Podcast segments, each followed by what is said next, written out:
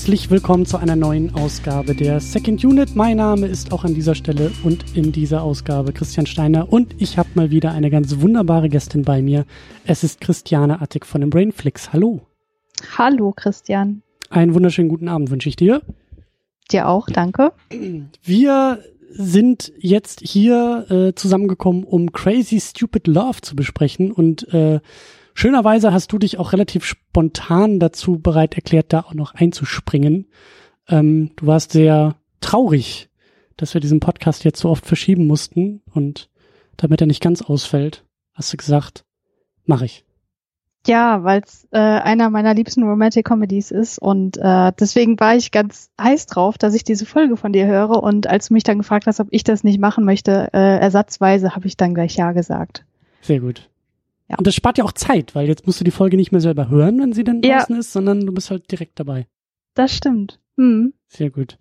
Ähm, ja, erzähl doch mal, warum ist das denn überhaupt einer deiner Lieblings-Romantic-Comedies? Also heißt das, dass der im Regal steht und alle drei Monate ausgegraben wird? Nee, also so gehe ich generell nicht an Filme ran. Also ich guck meine Lieblingsfilme vielleicht, wenn es hochkommt, alle zwei Jahre mal. Und ich habe den jetzt, glaube ich, zum dritten Mal heute geguckt. Ähm, aber er ist einfach so unglaublich charmant und äh, es war der erste Film tatsächlich, den ich mit Steve Carell geguckt habe. Mhm. Ähm, ich kannte den halt vorher nur so vom vom Hören von, äh, ach Gott, wie hieß der noch? 40 Year Old Virgin. Mhm. Den habe ich aber nicht geguckt, weil ich dachte, ach, das ist, äh, das spricht mich überhaupt nicht an und äh, deswegen hatte ich auch so meine Vorbehalte gegenüber Crazy Stupid Love, aber ich dachte, naja gut, Ryan Gosling spielt mit und Emma Stone mag ich ja auch sehr, dann guck sie es doch mal an. Und dann war ich sehr positiv überrascht, gerade von der Rolle von Steve Carell und von seinem Können. Und äh, ja, so hat äh, sich dieser Film irgendwie in mein Herz gespielt. Weißt du denn noch, wann das war? Nee, ehrlich wann, gesagt nicht. Äh, 2000, 2014 vielleicht, 2013, 14 so um den Dreh. Mhm. Nee, ich frag nur, weil ich habe den erst, also das ist jetzt das zweite Mal, dass ich ihn gesehen habe. Mhm. Und ich habe den, glaube ich, auch erst nach La La Land geguckt, als so mhm. meine, als so mein Emma Stone Crush äh, sehr intensiv losging und ich auch mhm. auf die Idee kam, mir so eine Emma Stone Sammlung hier ins Regal, ins DVD-Regal zu sammeln. Ähm, und da, also ich war auch total positiv überrascht und ich hatte halt auch irgendwie so ganz tief im Hinterkopf diesen Titel und habe schon vorher immer sowas gehört von, ja, der ist gut und der ist nicht so ähm, so abgedroschen und so klischeehaft wie vielleicht viele andere Romantic Comedies das irgendwie sind oder sein können und so so in, so in der Ecke von, das ist einer von den Guten. Mhm. Und dann hat es wie gesagt eben relativ äh, lang gedauert, bis ich mich dann mal rangetraut habe und äh, war sehr positiv überrascht bei der ersten Sichtung und war auch äh, immer noch positiv überrascht bei der zweiten Sichtung, dass, äh, dass der so gut funktioniert und auch ähm, ein paar Dinge tut. Und diese Dinge, die er tut, ja. über die will ich auch unbedingt mit dir sprechen, weil der halt eben schon auch ähm, auch mit dem Genre und mit so dem mit mit so manchem Klischee vielleicht auch etwas herumspielt und etwas ähm, äh, wie soll man sagen etwas offensiver irgendwie umgeht und das gefällt mir alles ziemlich gut.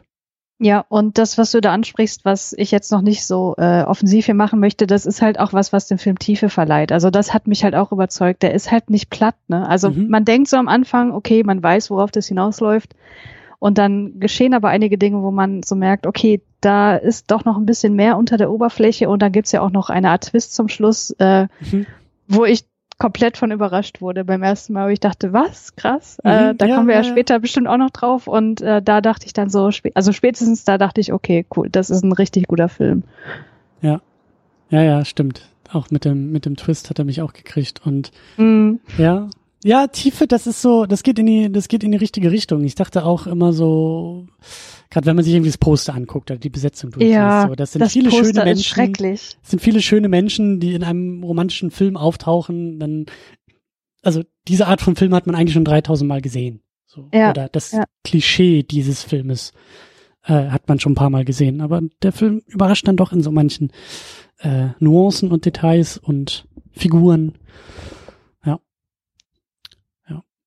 Aber äh, wie immer machen wir ja hier noch eine kleine Ehrenrunde und äh, bevor wir so richtig eintauchen und so richtig einsteigen in die Filmdiskussion und wir werden den Film natürlich auch spoilern, äh, völlig klar, sonst macht die Diskussion in meinen Augen sowieso keinen Sinn. Ähm, bevor wir das aber tun, machen wir noch eine kleine äh, Runde und sagen an dieser Stelle vielen, vielen Dank, denn äh, ganz viele wunderbare Menschen unterstützen diesen Podcast, unter anderem auf Patreon und auf Steady. Und da gibt's dann immer ein bisschen Bonus. Da gibt's dann auch die Möglichkeit, diesen Podcast live zu hören, also die Aufzeichnung live zu hören, die wir hier vornehmen. Und äh, es freut mich immer am meisten, wenn ich mich direkt bei den Leuten bedanken kann, mit denen ich hier podcaste. Denn Christiane, du bist auch eine Unterstützerin und vielen, vielen mhm. Dank dafür. Dankeschön. Ja, sehr gerne. ja, äh, wo fangen wir an? Wo waren wir? Wir fangen, glaube ich, am besten nochmal mit dem Plot an. Äh, da mhm. haben ja die Gästinnen und Gäste auch immer die ehrenvolle Aufgabe, weil ich das überhaupt nicht gut kann, äh, den Film nochmal äh, kurz in Erinnerung zu rufen und zusammenzufassen. Crazy Stupid Love, worum geht's, was passiert? Und du denkst jetzt, ich kann das besser als du, ja? Mm, darum geht's nicht. Es geht nur darum, okay. dass ich das nicht versuchen muss. Na gut, ich äh, gebe mir Mühe. Also wir lernen ganz am Anfang Cal kennen, gespielt von äh, Steve Carell. Der sitzt mit seiner äh, noch Ehefrau, gespielt von Julian Moore, an einem Tisch. Die haben ein romantisches Dinner, denkt man, und sie sagt dann, dass äh, sie die Scheidung möchte. Und äh, ja, daraufhin ist er natürlich äh, tief getroffen und ähm, geht dann in eine Bar und äh, sieht da jemanden äh, den Jacob, gespielt von Ryan Gosling, der da eine Frau nach der anderen aufreißt und äh, er sitzt dort und ähm, ja, regt sich über sein Leben auf, über den Typen, mit dem seine Frau da die Affäre hat, was auch mit zu der Trennung äh, geführt hat wohl. Und äh, der Jacob bekommt da so ein bisschen mit, dass er sich da nur in seinem Selbstmitleid, äh, äh, wie sagt man, äh, ja, Suhlt. also das versinkt in seinem Selbstmitleid und äh, nimmt sich dann dem äh, Kerl an und will ihn ein bisschen, will seine Männlichkeit zurückholen und ihm dabei helfen, über diese Trennung hinwegzukommen. Äh, genau, dann gibt's aber auch noch mehrere andere Handlungsstränge ähm, von dem äh, Sohn von Kel, der sich in seine Babysitterin verliebt und von ähm, einer Frau namens Hannah, die äh, ja immer mal wieder auf Jacob trifft und wo sich dann auch eine mögliche Romanze entspinnt. So. Reicht das? das ist schon mal Oder gut. soll ich jetzt schon alles gleich? Äh, nee, nee, nee, nee, das ist schon viel, viel besser als alles, was ich überhaupt irgendwie hingekriegt hätte. Also äh, auch an dieser Stelle eins plus mit Sternchen, sehr gut. Sehr oh, gut. danke. Du hast auch schon ein paar Namen mitgenommen, äh, ein paar, ein paar Schauspielerinnen und Schauspieler genannt.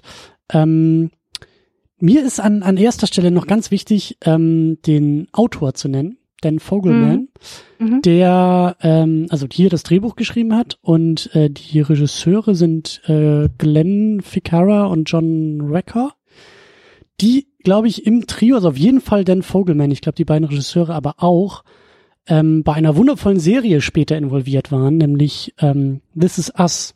Ich weiß nicht, ob du die ähm, ob, ob du von der Serie mal gehört hast oder ob du die Serie irgendwie kennst. Kenne ich gar nicht, nee. Äh, großer, großer Serientipp. Und ja, ich als großer Serienhasser vergebe an dieser Stelle mal einen Serientipp. This Is Us ist ähm, eine ganz, ganz tolle Familienserie. Also es geht um Familie, es geht um Familie in mehreren Generationen, es geht um Geschwister, es geht auch da um das Thema Liebe. Und die Serie ist halt, ähm, ja, so, so, also die ist einfach fantastisch geschrieben. Die ist so, die ist so, also die trieft vor Menschlichkeit und die ist auch wirklich, ähm, die ist hoch emotional die ganze Zeit und auch da, ähm, was hier schon so in Ansätzen irgendwie rauskommt, finde ich bei Crazy Stupid Love, dieses Spiel mit Klischees, Bruch mit Klischees, auch so ein bisschen, also hier finde ich bei Crazy Stupid Love jetzt ja manchmal so ein bisschen, wird man so ein bisschen an der Nase rumgeführt, was so Klischees und eben auch Bilder von Mann und Frau in Sachen Liebe, in Sachen Romanze, so, da, da passiert ja schon einiges bei Crazy Stupid Love und ich finde bei mhm. This Is Us äh, auch. Also da, da, da, da geht's auch irgendwie darum, das alles mal wieder aus einer eher menschlichen Seite zu zeigen und eben auch damit mit Klischees und mit dem ein oder anderen Rollenbild auch mal ein bisschen zu spielen. Und äh, ganz, ganz toll ist eben auch bei der Serie, dass die ähm, sich äh, sehr stark auf die Fahne geschrieben hat, ähm, nicht nur divers gecastet zu sein, sondern auch hinter den Kulissen sehr äh, divers zu produzieren. Und ich glaube auch nicht nur eine Frauenquote äh, am Set und im Cast und in der Produktion eingeführt hat, sondern ähm, darüber hinaus auch noch sehr, sehr äh, involviert ist, was das angeht. Und ich glaube, dadurch eben auch so eine unfassbare ja, Menschlichkeit einfach bekommt. Also ganz, ganz tolle Serie, ganz wunderbar. Ich glaube, jetzt drei Staffeln sind schon abgeschlossen. Und auch die ist so, also als ich den Namen gelesen habe, hier bei Crazy Stupid Love in den Credits, Dan Fogelman, mhm. dachte ich, der kommt dir doch so bekannt vor, der Name. Was hat der denn noch gemacht? Und dann sehe ich, This is Us und dann hat sofort Klick gemacht, weil ich schon finde, dass die Serien, also man merkt diese, diese gemeinsame Handschrift schon. Es ist ein bisschen anders, es ist ein bisschen, ja, auch durch, durch, also Serie ist ja sowieso immer ein bisschen anders als Film, aber ich glaube, wer Crazy Stupid Love gut findet, kann auch diese Serie gut und interessant finden und äh, genau, also fängt schon das, hinter der Kamera an mit großen Namen. Das klingt super. Ähm, wo kann man die denn gucken? Hast du das im Kopf? Äh, ja, die ersten zwei Staffeln sind bei Prime, bei Amazon ah, Prime ja, cool. im Paket und ich glaube, die also ich glaube, die zweite ist jetzt auch erst Anfang diesen Jahres dazugekommen, weil die dritte dann anfing zu kommen und ich glaube, die sind immer so eine Staffel in einem Prime-Paket quasi im, im, im Rückstand, mhm. ähm, was aber auch voll okay ist. Also das ist halt, ich glaube, die läuft in den USA bei NBC oder ABC, also so klassisches Network Television, da hast du dann halt so 20 Folgen pro Staffel. Mhm. Ähm, aber äh, also wirklich sehr, sehr toll, also sehr, sehr, sehr, sehr menschlich und Crazy Stupid Love hat auch in so vielen Momenten so eine, so eine wunderschöne Menschlichkeit irgendwie dabei. So, obwohl irgendwie die äh, Supermodel-artigen Menschen Emma Stone und Ryan Gosling irgendwie zusammenkommen, äh, hm. äh, bleibt es halt irgendwie nicht bei der Barbie und Ken-Fassung dieser, dieser Geschichte, sondern bekommt mhm. halt irgendwie so eine, so eine äh, wunderbar menschliche Note auch noch dabei und werden wir ja gleich auch noch ordentlich auseinandernehmen, aber genau, This is Us äh, aus den ähnlichen, aus der gleichen Feder wie dieser Film. Ja, klingt super. Werde ich mir angucken. Ja, und äh, pack die Taschentücher aus, weil ähm, da gibt's immer sehr, sehr viele also nicht nur traurige, aber auch sehr wunderbare Emotionen. Und äh, die Serie ist dafür bekannt, dass äh, selten ein Auge trocken bleibt. So. Das ist perfekt für mich. Ja, ich, äh, ich feiere das halt auch hart ab. Also das, äh, ja, das macht schon Spaß, ist schon schön. Aber natürlich, du hast natürlich äh, äh, vollkommen recht. Also auch vor der Kamera äh, ganz, ganz viele und ganz wunderbare Menschen. Steve Carell hast du auch schon erwähnt, ähm, als Cal, als diesen ja äh, verlassenen Familienvater der irgendwie auch so diese Art, also erstmal toll, dass der Film mit einer Scheidung oder mit einer gewollten Scheidung irgendwie anfängt, so mm. als Liebesfilm, aber der halt, ähm, es gibt mehrere Perspektiven, mehrere Liebesgeschichten in diesem Film und seine Perspektive, seine Liebesgeschichte ist halt eben als frisch verlassener Ehemann, Familienvater in dieser Bar aufzuschlagen und sich über den über den David Lindhagen aufzuregen, gespielt mhm. von Kevin Bacon, was auch fantastisch ist der ihm halt die Frau ausspannt, ausspannen will oder ausgespannt hat. Und genau. Äh, beide sehr großartig, aber Steve Carell hat mich ja auch, ähm, hat mich äh, mit, mit einer gewissen Ernsthaftigkeit überrascht. Also als ich, ich kannte ihn auch eher so als, als äh, Comedian, als Comedy-Darsteller. Äh, mhm. Gerade bei der Daily Show, da war er lange Zeit dabei und da hatte besonders äh, laute und besonders auch ähm, ja, ich weiß nicht, wie man es nennen soll, aber eher so lautstarke Comedy irgendwie auch gemacht. Und ich finde, hier gibt's auch ein paar leise Momente, die er ganz wunderbar trägt. Ja, auf jeden Fall. Sehe ich auch so. Würdest du denn, also kennst du mehr von ihm, von Steve Carell, oder hast du selten über diesen Film hinaus noch weiter geguckt? Also ich habe jetzt nicht gezielt nach Filmen mit ihm geguckt. Ähm, wenn er mal mitgespielt hat, dann war das eher so, okay, gut, der spielt da auch mit. Ähm, aber jetzt, wo du mich fragst, fällt mir natürlich nichts ein. Da müsste ich jetzt erstmal gucken, was äh, ich da noch geguckt haben könnte mit ihm. Ja, weil er, glaube ich, seit ein paar Jahren noch, noch, noch ernster geworden ist. Also er hat ja den ja. Foxcatcher irgendwie gespielt. Ich glaube auch eine Ach, guck, genau. Den habe ich auch geguckt. Den fand ich auch super, ja. Hier, ähm, diese Adam McKay-Dinger, da hat er jetzt bei Vice hat er ja mitgespielt. Mhm. Und bei The Big Short hat er auch mitgespielt. Stimmt, ja.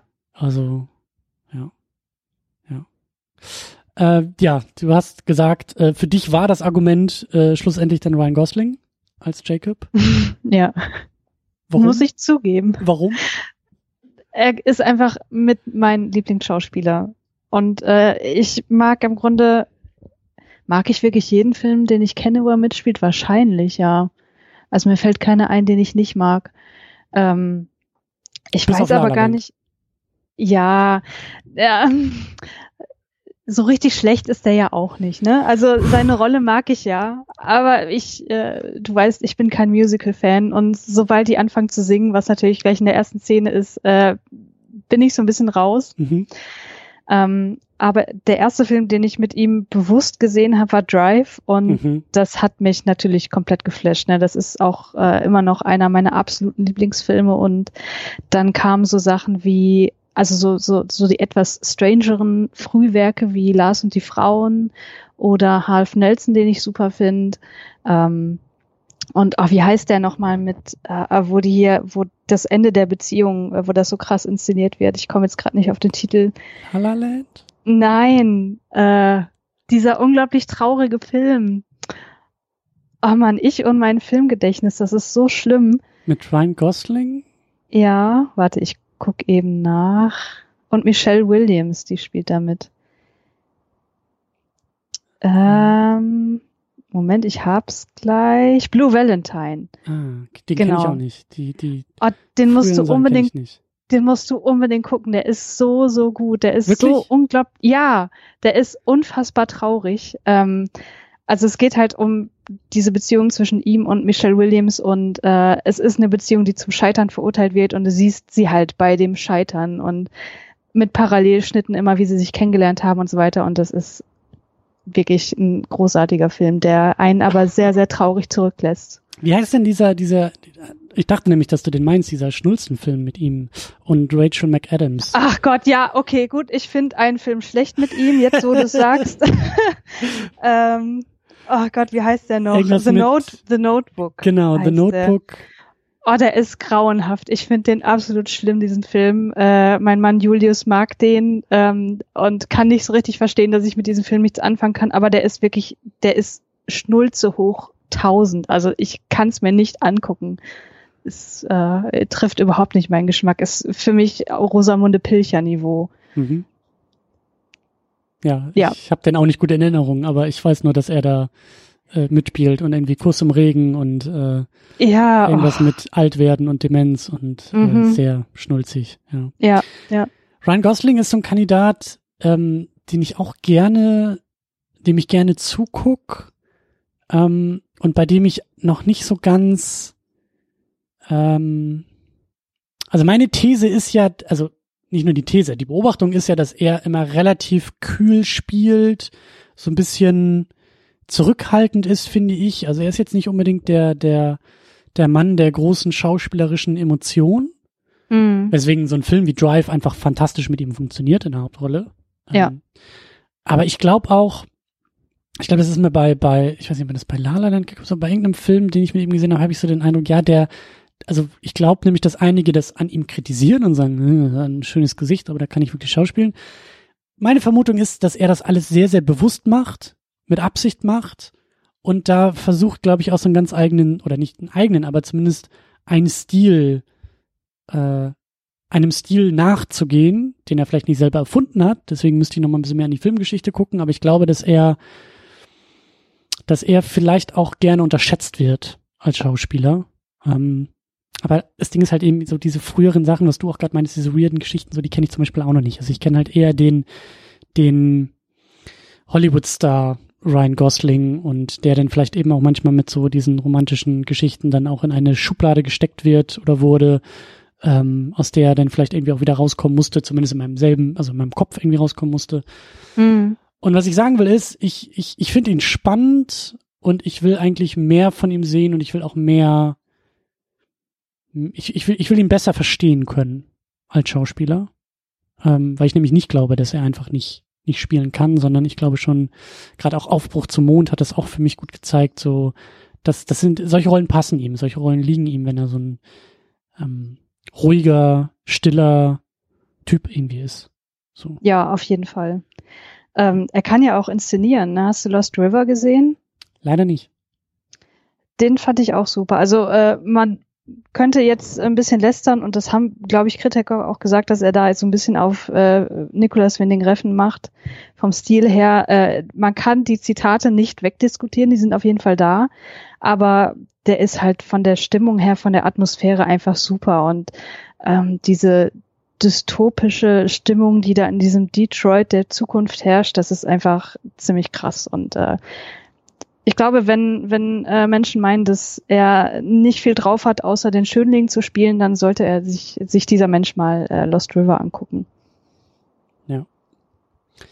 Dann haben wir natürlich äh, hier zum ersten Mal, aber nicht zum letzten Mal Emma Stone dabei als Hannah und die beiden, also Ryan Gosling und Emma Stone, äh, legen hier eine wunderbare Grundlage für spätere Kollaborationen hin, denn es funkt also mhm. zumindest für mich. Also die beiden zusammen funktionieren hier schon mal sehr, sehr gut. Und ich habe mich auch gewundert bei der ersten Sichtung, dass es ja, also ich dachte, es geht halt um die beiden. Ich dachte, das ist so ein Film über die beiden. Aber die sind ja nur ein Teil dieser Ensemble-Geschichte rund um das Thema Liebe und auch für meinen Geschmack vielleicht ein bisschen wenig in diesem Film aber ist, sehr, sehr ist mir heute auch noch aufgefallen. Ich dachte so, also mir ist wirklich aufgefallen, wie selten äh, Emma Stone tatsächlich zu sehen ist und irgendwann so nach, weiß ich nicht, nach der Hälfte des Films äh, kam sie dann nach langer Zeit ja. mal wieder und ich dachte so, ach ja, stimmt, die gab's ja auch noch. Also äh, Steve Carell und seine Geschichte ist da schon deutlich im Vordergrund, ja. Ja, und auch Ryan Gosling lange Zeit, also sein Jacob ja. zusammen mit Steve Carell ist halt eben auch äh, äh, genau. noch wichtiger als eben dann mit Emma Stone mit Hannah zusammen. Aber ich, ich glaube, ich glaube, so, sie hatte ja auch ihre ersteren größeren Rollen erst 2009. Ich glaube, da kam so langsam ihr Durchbruch. Mhm. 2008, 2009 irgendwie mit hier Easy A und Zombieland und deswegen ich, also äh, wundert mich nicht, dass sie hier noch ein bisschen ähm, weniger zur Geltung kommt. So. Mhm. Ähm, dann haben wir Julian Moore dabei als Emily, die dann Ex-Frau von Steve Carell ähm, auch wunderbar, aber auch kaum, oder? Wie, wie, wie, wie wichtig ist sie in einem Film? Sie ist, glaube ich, gar nicht so wichtig. Also, oder nicht so viel Screentime, das will ich damit sagen. Wichtig ist sie schon, aber. Ja, sie hat nicht so viel Screentime, aber in den Szenen, wo sie zu sehen ist, ähm, spielt sie halt auch wirklich richtig gut. Also da kommen richtig viele Emotionen auf. Also zumindest hat es bei mir funktioniert. Ähm, ich war in manchen Szenen wirklich so den Tränen nahe, wo sie das eben in der Szene auch war, wo ich das wirklich komplett nachfühlen konnte, wie sie sich gerade fühlt. Ähm, ich lieb aber auch Julian Moore, ist mit ja. einer meiner Lieblingsschauspielerinnen und ich hätte gern noch viel, viel mehr gesehen. Aber ja, ich bin durchaus zufrieden mit ihrer Rolle. Ja, auch wunderbar Marissa Tomei als Kate. Ja. Die dann eine der vielen ähm, abschließenden Bögen oder Kreise in diesem Film ist. Ne? So, mhm. so Boomerang-mäßig kommt irgendwie alles am Ende dann doch wieder zurück und fällt äh, den verschiedensten Figuren auf die Füße. Und sie ist ja, ähm, was ist sie denn? Sie ist so die erste Affäre von Cal, der dann halt eben durch Jacob ja eine Wandlung durchmacht und dann selber zum ähm, äh, Frauenaufgabler wird und ähm, ja, Kerl hat halt bei ihr Erfolg auf seine Art, aber dennoch Erfolg. Und äh, ich meine, ja, wir haben gesagt, wir werden spoilern. Also es stellt sich dann später heraus, dass es nicht nur irgendwie eine Affäre war, sondern gleichzeitig auch irgendwie die Klassenlehrerin seines Sohnes ist. Und mhm. dann irgendwie beim Elternabend ähm, da auf einmal so eine Dreiecksbeziehung dann irgendwie da passiert, was auch wunderbar ist. Ja, also, ja. Und dann haben wir noch äh, die ähm, erwähnten, also den erwähnten Sohn, den Jonah Bobo als Robbie, der halt der Sohn von Cal und Emily ist. Und der ist halt, wie du auch schon gesagt hast, äh, sehr, sehr verliebt in seine äh, Babysitterin. Das ist Annalie Tipton, die Jessica spielt. Und auch da so eine gewisse Verzwickung und Verzwackung innerhalb dieses ganzen Plots mit diesen ganzen verschiedenen Figuren. Aber das können wir gleich noch ein bisschen genauer auseinanderdröseln. Aber ähm, also eigentlich haben wir, wie, wie viele sind es? drei Liebesgeschichten?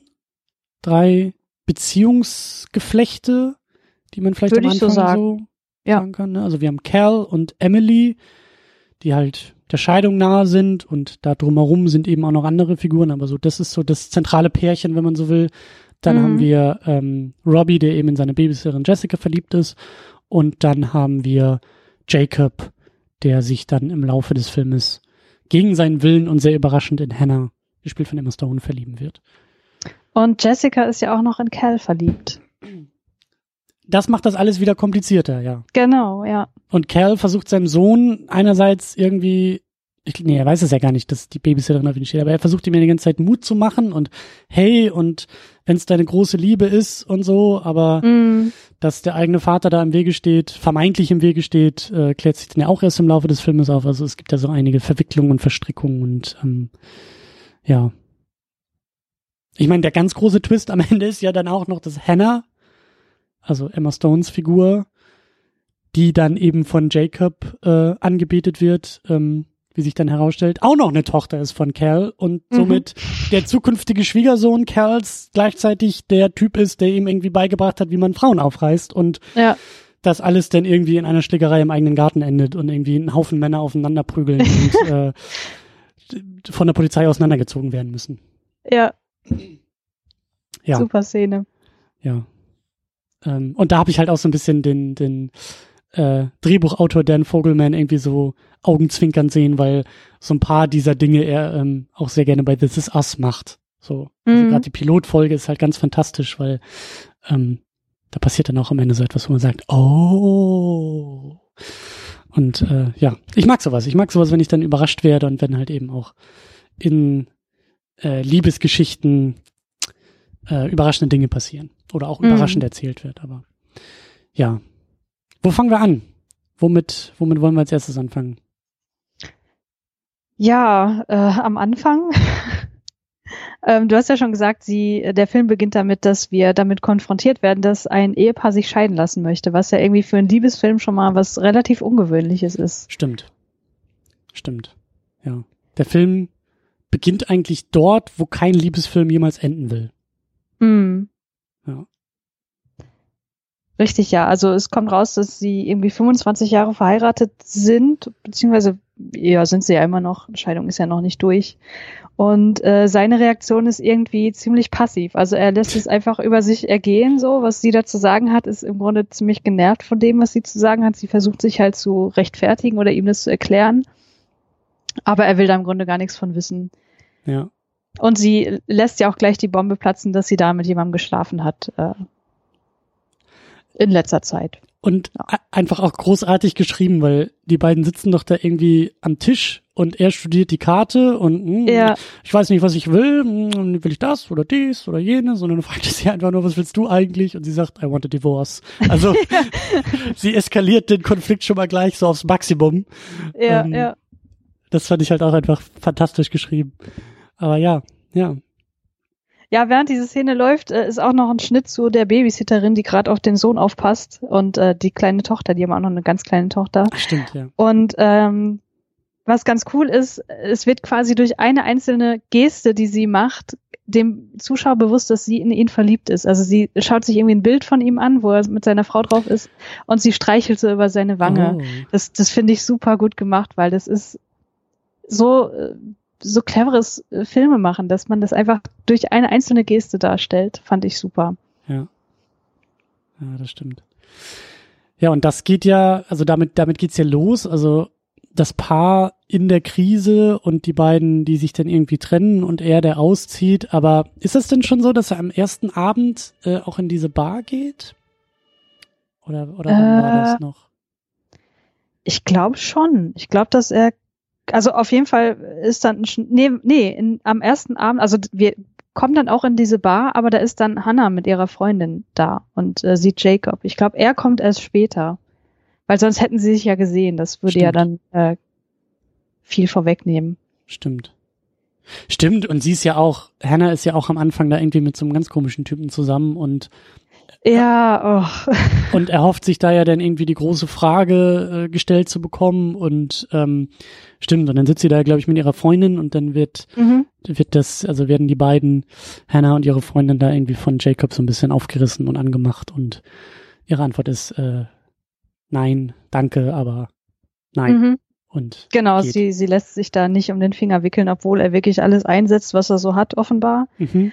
Ähm, also so wie er inszeniert wird, ist auch dem Zuschauer direkt klar, das ist halt der Frauenheld schlechthin, der mit einer echt mit einem echt krassen Selbstbewusstsein auftritt, was ähm, was ich als Frau sagen kann, schon sehr attraktiv wirkt, auf jeden Fall.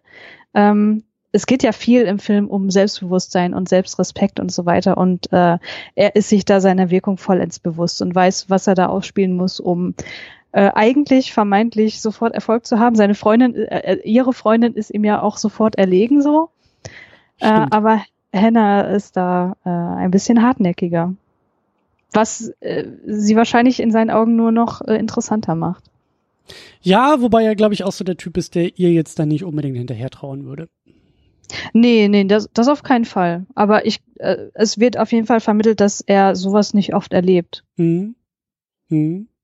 Und ich meine, in der Szene ist ja auch schon, also da, da, da geht's ja schon langsam los mit dem Knistern zwischen den beiden oder mit der Chemie, die halt eben auch beide ähm, Darstellenden haben. So. Ja, ja, ja, auf jeden Fall. Also es wäre wirklich sehr schade gewesen, wenn es nur bei dieser einen Begegnung geblieben wäre in dem Film. Ja. Ähm, das ist tatsächlich sehr, sehr schön und sehr, sehr, ja, sehr schön und sehr spaßig, sehr unterhaltsam mit anzusehen, wie die beiden auch miteinander so umgehen. Ähm, und wenn ich da noch mal ganz kurz in dein La La Land liebendes Herz stechen darf, ähm, oh das, was die da in der ersten Szene äh, darstellen, das ist für mich so viel mehr Chemie, als die in La La Land im gesamten Film haben.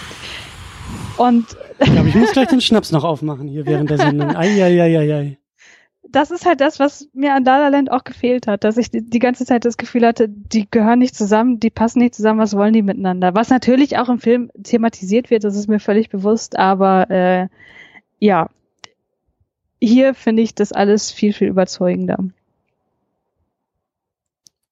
Mhm. Nehme ich mal so hin. Äh, lass ich mal so stehen. Okay. Ähm, ja, und dann eben ganz entscheidend in dieser Barsituation und auch in dieser Figurensituation, Konstellation ist dann Cal, der dazukommt, der hm. auch so die wandelnde Midlife-Crisis ist, also rein optisch ja. gesehen. Äh, ja. Mit seinen wunderbaren Turnschuhen und irgendwie seinem, weiß ich gar nicht, was er da überhaupt trinkt, aber ähm, so und und er, wie du gesagt hast, so er, er kippt sich und sein Herz und sein äh, Herzschmerz und seine Frustration an der Bar irgendwie aus und äh, Jacob kommt, kommt ja, glaube ich, irgendwie dazu, oder? Ist, ist es nicht irgendwie so dieses, auch diese, diese. Nee, er winkt, er winkt Cal zu sich heran. Ne? Also das fand ich auch so geil. Er mhm. kriegt das so mit von weitem. Äh, er sagt zu ihm dann ja noch später so, ja, äh, hier David Lindhagen hat, der, hat äh, mit deiner Frau geschaffen, so das weiß jeder hier im Raum. Seit zwei Tagen hören wir nichts anderes. ähm, aber bevor er ihm das sagt, winkt er Cal halt so zu sich heran. Also er begibt sich natürlich nicht auf das Niveau, dass er zu Cal hingeht, sondern der hat schon zu ihm zu kommen. So. Stimmt. Stimmt. Das fand ich super, ja. Und vor allen Dingen so diese, diese Gönnerhaltung. Ne? Ja, so dieses, genau äh, Freundchen, jetzt äh, bringe ich dir mal ein bisschen was übers Leben und über die Frauen und übers Liebesleben bei und dann geht's ja schon mhm. irgendwie los hier. Schuhe geht nicht klar, Klamotten geht nicht klar, hier das Rumgejammere, es geht alles überhaupt nicht klar und mhm. äh, jetzt äh, zeigt dir mal der der Experte und das ist eben, da waren so Vibes drin, über die ich auch noch sprechen will, aber so so dieses Unterschwellige, jetzt zeigt er mal der richtige Mann, wie es hier irgendwie läuft, so mhm. mhm. und ähm, darauf aufbauend entwickelt sich ja deren deren, was auch immer das ist, was die beiden haben, aber deren ähm, Beziehung zueinander. So. Mhm. Ähm, mhm.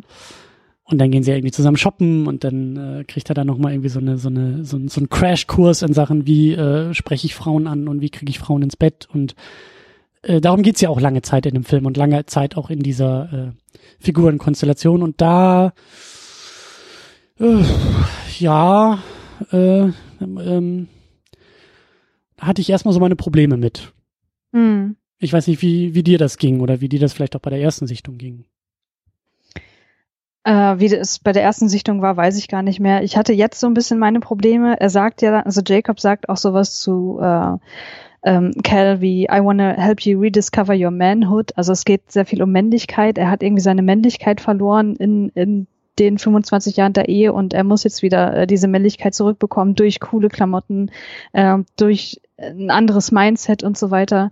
Ähm, da hatte ich wirklich meine Probleme damit, aber dann ähm, tritt Cal ja in seinen neuen Klamotten mit seiner neuen coolen Frisur äh, aus der Kabine, wo er sich gerade umgezogen hat, heraus.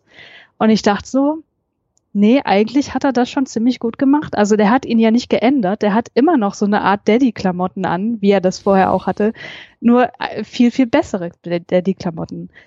Und äh, das hat mich dann so ein bisschen wieder vertröstet. Also es kam zumindest bei mir so an, okay, es ging nicht darum, ihn komplett zu ändern als Person, mhm. ähm, sondern halt das rauszukitzeln, was bei ihm schon da ist. Und ich fand das, das hat äh, Jacob wirklich gut gemacht. Ja, ich meine, es ist halt auch schwierig, weil Ryan Gosling halt einfach unfassbar charmant auch in dieser Rolle ist. Ja, ja. Gut geschrieben, also das ganze Ding ist gut geschrieben und alle Figuren sind halt gut geschrieben und auch dieses Hin und Her der beiden ist halt sehr gut geschrieben. Ich, ist nicht sogar so, dass er ihm seine Schuhe irgendwie mitten in der Mall irgendwie wegschmeißt ja. und sagt, so jetzt ja. äh, besorgen wir dir mal was ordentliches so. Ja, ähm, das ist so lustig, wo er ihn noch fragt, so bist du Steve Jobs oder was? Nein, ja, bist stimmt. du nicht. Also schmeiß bitte diese scheiß Schuhe weg hier. Ja, stimmt. Hast du Apple gegründet? Ja? Hast du, in, hast du in der Garage gesessen und Apple gegründet? Nein, hast du nicht. Also weg damit. Ja, ja. Und ich glaube auch irgendwie ungefragt oder gefragt, aber dann halt so pauschal die Kreditkarte irgendwie einsackt und sagt so, mhm.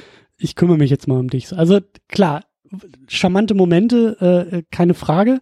Ähm, ich weiß halt nicht, ob du hoffentlich, hoffentlich nicht, aber ich weiß nicht, ob du, du mal äh, dich irgendwie mit ähm, dem Phänomen Pickup-Artist irgendwie auseinandergesetzt hast. Oder ob du das irgendwie kennst oder davon mal gehört hast oder so.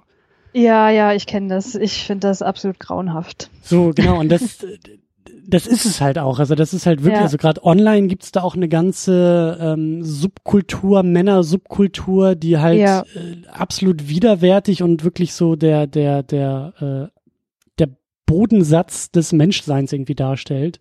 Ja, ähm, ja. Weil es halt äh, darum geht, also das, das, ähm, weil es halt darum geht, methodisch Frauen nicht nur irgendwie aufzureißen, sondern halt wirklich zu brechen, psychologisch zu brechen und mhm. halt, ähm, also psychologisch halt zu degradieren, körperlich auch zu degradieren, das ist auch, das, äh, auch nicht die Frage, aber besonders auf so einer psychologisch ekligen Art und Weise und eben auch im Umkehrschluss dann mit einem Menschenbild, mit einem Männerbild äh, arbeitet, auch mit einem Frauenbild arbeitet, das ist halt alles widerwärtig. Das ist halt wirklich eklig und wirklich fies und wirklich, wirklich, äh, also halt nicht lustig. So. Ja, ja bei mir sind ein bisschen so die Alarmglocken angegangen jetzt bei dem Film, dass ich so dachte, oh komm jetzt, also ich weiß auch nicht, ähm, also für mich ist dieses Phänomen um Pickup Artist erst nach diesem Film auch entstanden oder zumindest ähm, ähm, äh, für mich irgendwie aufgekommen oder ich bin damit erst danach in Berührung gekommen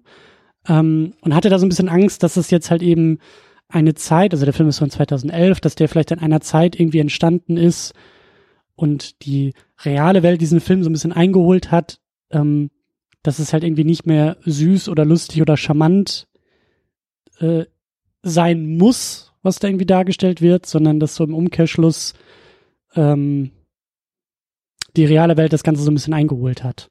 So. Mm.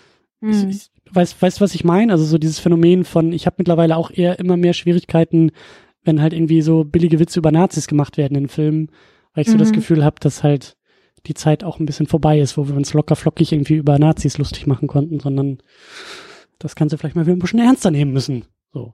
Ja, ja, ich glaube, ich weiß, was du meinst. Also das Gefühl hatte ich heute auch, wo ich dachte, man, der Film, der ist von 2011, glaube ich. Ähm, das ist, ist jetzt gerade mal acht Jahre her, aber könnte man das wirklich heute noch so machen? Mhm. Also ja, das Gefühl hatte ich auch, äh, zumal ja dieses ganze äh, Picking up, was er da betreibt, äh, lange Zeit sehr unkritisch dargestellt wird. Mhm. Ne? Mhm. Und genau ähm, das, genau das war es auch bei mir. Das ist halt einerseits dieses äh, charmante Ryan Gosling-Vehikel irgendwie ist. Mhm. Ähm, und eben, wie du sagst, das ähm, so unkommentiert einfach, einfach da bleibt. Und das, also ich habe mir auch Notizen gemacht während des Filmes und ähm, auch wirklich aufgeschrieben, so, also die, die, die wurden halt immer kritischer, weil ich gesagt habe, je weiter der Film ging und je mehr Jacob da irgendwie tun und walten und schalten konnte, wie er wollte, dachte ich, das, also das geht halt nicht. Also da muss ja noch irgendwas passieren. Da muss ja noch irgendwas, das muss kommentiert werden. Da muss mhm. etwas mit passieren. Ansonsten wäre der Film für mich halt wirklich äh, unten durch gewesen. So. Ja, ja.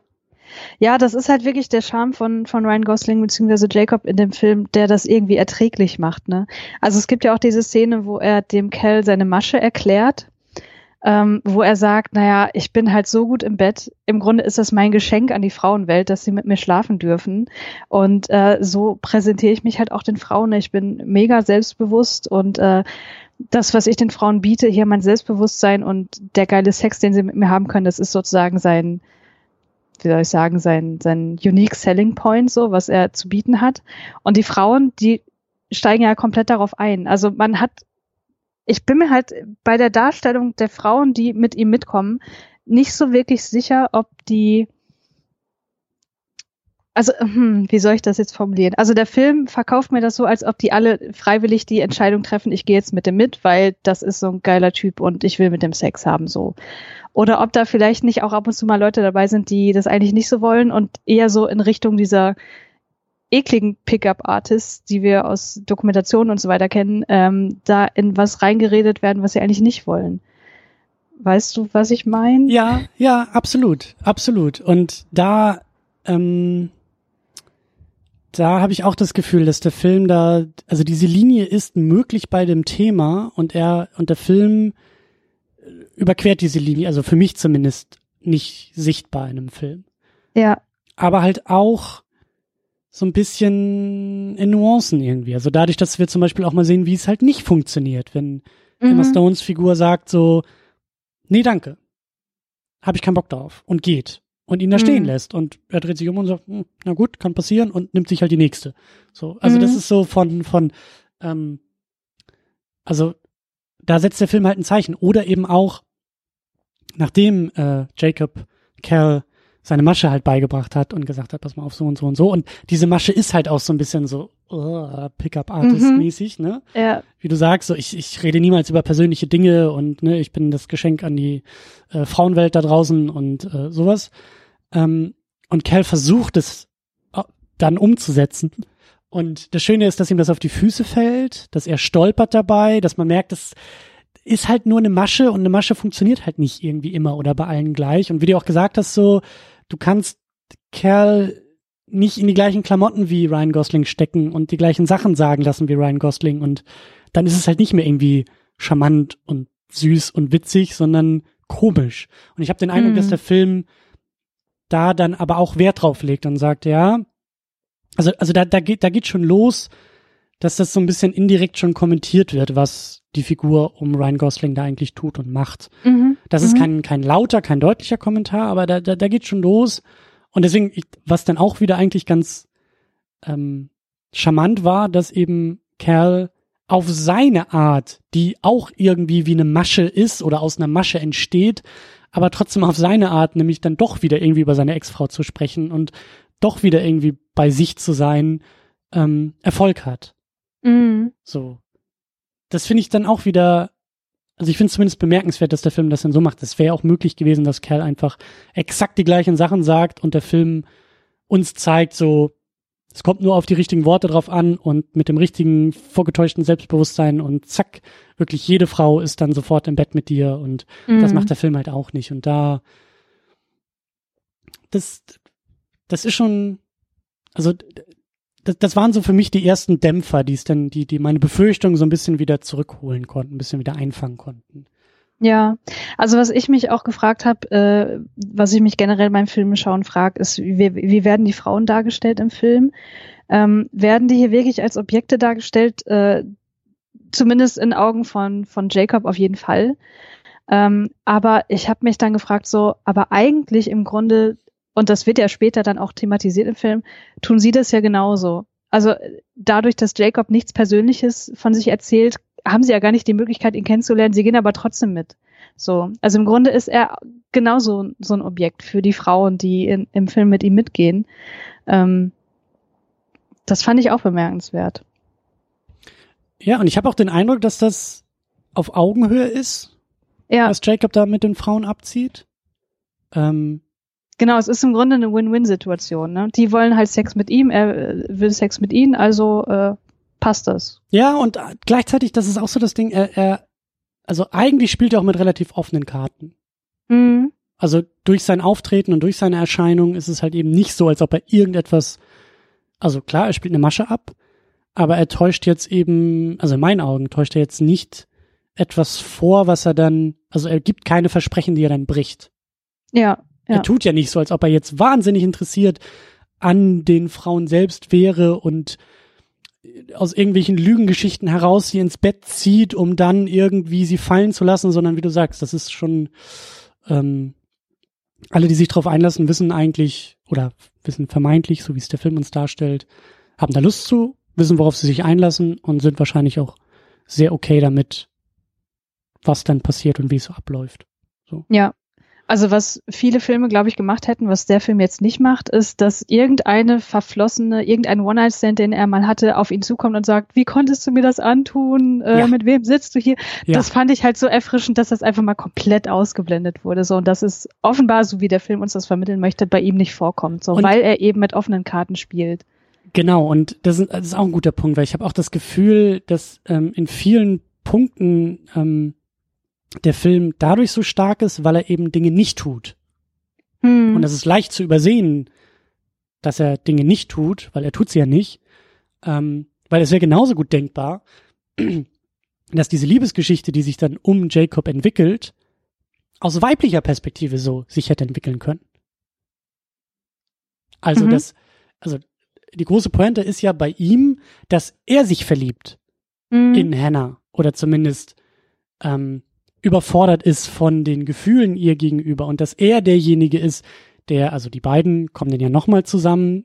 Sie hat einen wunderbaren, ähm, äh, sie, sie, sie hat da einen wunderbaren Moment, wo sie ihren komischen, ihre, ihre komische Flachpfeife da irgendwie in die Wüste schickt und äh, diese Beziehung oder was auch immer die da haben, aber das, was die irgendwie haben, zu einem Hatten macht und äh, ihn da stehen lässt und dann eben in diese Bar zurückgeht in der sie Jacob halt irgendwie vor ein paar Wochen schon mal gefunden hat oder mhm. Jacob sie angesprochen hat und sagt, so, Kollege Waschbrettbauch, du kommst mit, weil ich habe jetzt Bock auf dich und ich will dich jetzt und äh, du wirst nicht mehr lange gefragt, sondern es passiert jetzt. So. Mhm. Und dann ist ja das große Ding, das wunderbare Ding, über das wir auch noch viel detaillierter sprechen müssen, aber dass sie dann bei ihm landen und er seine allergrößte Regel bricht ihr mhm. gegenüber und anfängt mit ihr zu reden über sich. Ja, ja. So. Und das hätte auch irgendwie anders sein können. Also es hätte auch die, es hätte auch aus der weiblichen Perspektive heraus erzählt werden können, dass da sich eine in so einen Pickup-Artist verliebt und sagt, oh, was mache ich da jetzt nur? Hm, ich weiß ja, was er für ein Typ ist, aber, ah, aber es ist halt aus seiner Perspektive. Und im Grunde genommen ist er derjenige, der würde ich jetzt mal so behaupten. Ich meine, sie mag ihn auch, aber ich habe so den Eindruck, dass er sich irgendwie zuerst verliebt oder dass es ihn vielleicht noch mehr irgendwie aus der Bahn bringt. Also ich habe das Gefühl, das ist so erfrischend, was es mit ihm macht und dann eben auch aufhört, ihn als diese Pickup-Karikatur irgendwie darzustellen und anfängt aus ihm eher einen Menschen zu machen, um mhm. dann auch diese ganze Nummer von vorher ihm immer härter auf die Füße fallen zu lassen. Mhm. So. Also da kriegt der Film für mich dann wieder so einen Bogen, den er vielleicht nicht zu 100 Prozent landet und vielleicht immer noch das ein oder andere Klischee irgendwie bedient, weil natürlich müssen da irgendwie die fünf Männer im Garten sich irgendwie gegenseitig verprügeln, weil es irgendwie um Frauen geht, so, hm, okay, ja, hm, ja. Habe ich auch schon mal gesehen, ist okay. Aber so im Großen und Ganzen sind viele meiner Befürchtungen dann eben im weiteren Verlauf der Figur Jacob entkräftet worden. Mhm. Man könnte natürlich jetzt, wenn man den Film schlecht machen möchte, auch sagen, okay, der Chauvinist, der irgendwie eine verletzliche Seite hat, der irgendwie dessen Vater früh gestorben ist und der nie wirklich fähig war zu lieben, das ist halt auch ein Klischee, ne? Mhm. Aber mal ganz ehrlich, ich bin total drauf angesprungen. Also es hat mir total gut gefallen. Vielleicht bin ich da auch ein bisschen einfach gestrickt, aber das hat mich halt voll gekriegt. Also gerade weil, weil er und Emma Stone in der Szene halt auch so unglaublich gut harmonieren. Ja. Ja. Das wollte ich auch gerade sagen, dass da die Chemie der beiden, glaube ich, auch eine Menge rausholt. Also der, hm. der, der, mit einer, mit einer anderen Besetzung hätte das auch viel ähm, mehr auf die Füße fallen können. Also viel, viel weniger gut funktionieren, diese beiden Figuren und was da passiert. Aber die beiden haben halt einfach eine wunderbare Chemie zusammen und das ist halt, sie macht das auch sehr, sehr gut. Ja. Ihn auseinander zu pflücken und auseinanderzunehmen und vor ihm zu stehen und erstmal das T-Shirt ausziehen zu lassen und zu sagen, was ist das denn hier? Du siehst ja aus wie, wie Photoshop. Ja, ähm, das ist, das ist so witzig, weil man als Zuschauer das Gleiche denkt. Man denkt so, Alter, willst du mich verarschen? Wie siehst du bitte aus? Und sie sagt's dann einfach. Es ist so gut. Ja, und eben dann auch diese, diese, äh, sie fordert ihn dann auch immer mehr heraus und sagt hier, was, was ist dein Move? Ne? Also wie, ja, wie, wie ja. geht's hier weiter? Wie, wie landen wir jetzt im Bett? Was ist der Moment, der uns hier beide ins Bett bringt? So, und mhm. dann ist es irgendwie der Tanzmove aus Dirty Dancing, mhm. worüber sie sich natürlich auch amüsiert und er sich auch amüsiert und das ist klar, du hast recht. Also da kann man im Film auch einen Strick draus drehen und sagen, na ja, irgendwie ist es dann vielleicht doch ein bisschen zu einfach äh, gestrickt, dass äh, selbst der Pickup-Artist mit der richtigen wieder zu einem Menschen zurückfindet, zu einem Menschen wird. Ähm, aber, aber mal ehrlich, für, für solche Geschichten guckt man sich Romantic Comedies an. Oder? Ja, und ich, ich weiß nicht, ich muss da vielleicht auch noch mehr drüber nachdenken, aber es geht mir so wie dir. Ich, ich kann das dem Film nicht so übel nehmen, weil ich ja. eben auch das Gefühl habe, dass da auch im Vorfeld das, was ich meinte, dass diese Grenze des Ekligen und des, des, des Schmierigen und des Übergriffigen und des, ähm, des Falschen am Pickup-Artist irgendwie nie über, über, überquert wird. Mhm. Also er ist eine Art von Figur, der ich das vielleicht auch irgendwie erlauben möchte, dass er diese Wandlung vollstreckt. Mhm. So. Weil ich kaum das Gefühl habe, dass er diesen Punkt schon komplett hinter sich gelassen hat, dass er nochmal zurückfinden kann. Mhm. So. Ja. Ich glaube, das, ich glaube, ich glaube, das spielt er auch irgendwie mit rein, ja. Ja. Naja, auf jeden Fall äh, Jacob und Hannah. Ja. Äh, kann ich noch mal ganz kurz bei dieser Szene bleiben? Weil ich äh, wollte noch mal hervorheben, wie großartig ich das finde, als sie da plötzlich anfangen, äh, über seine Home-Shopping-Errungenschaften zu sprechen.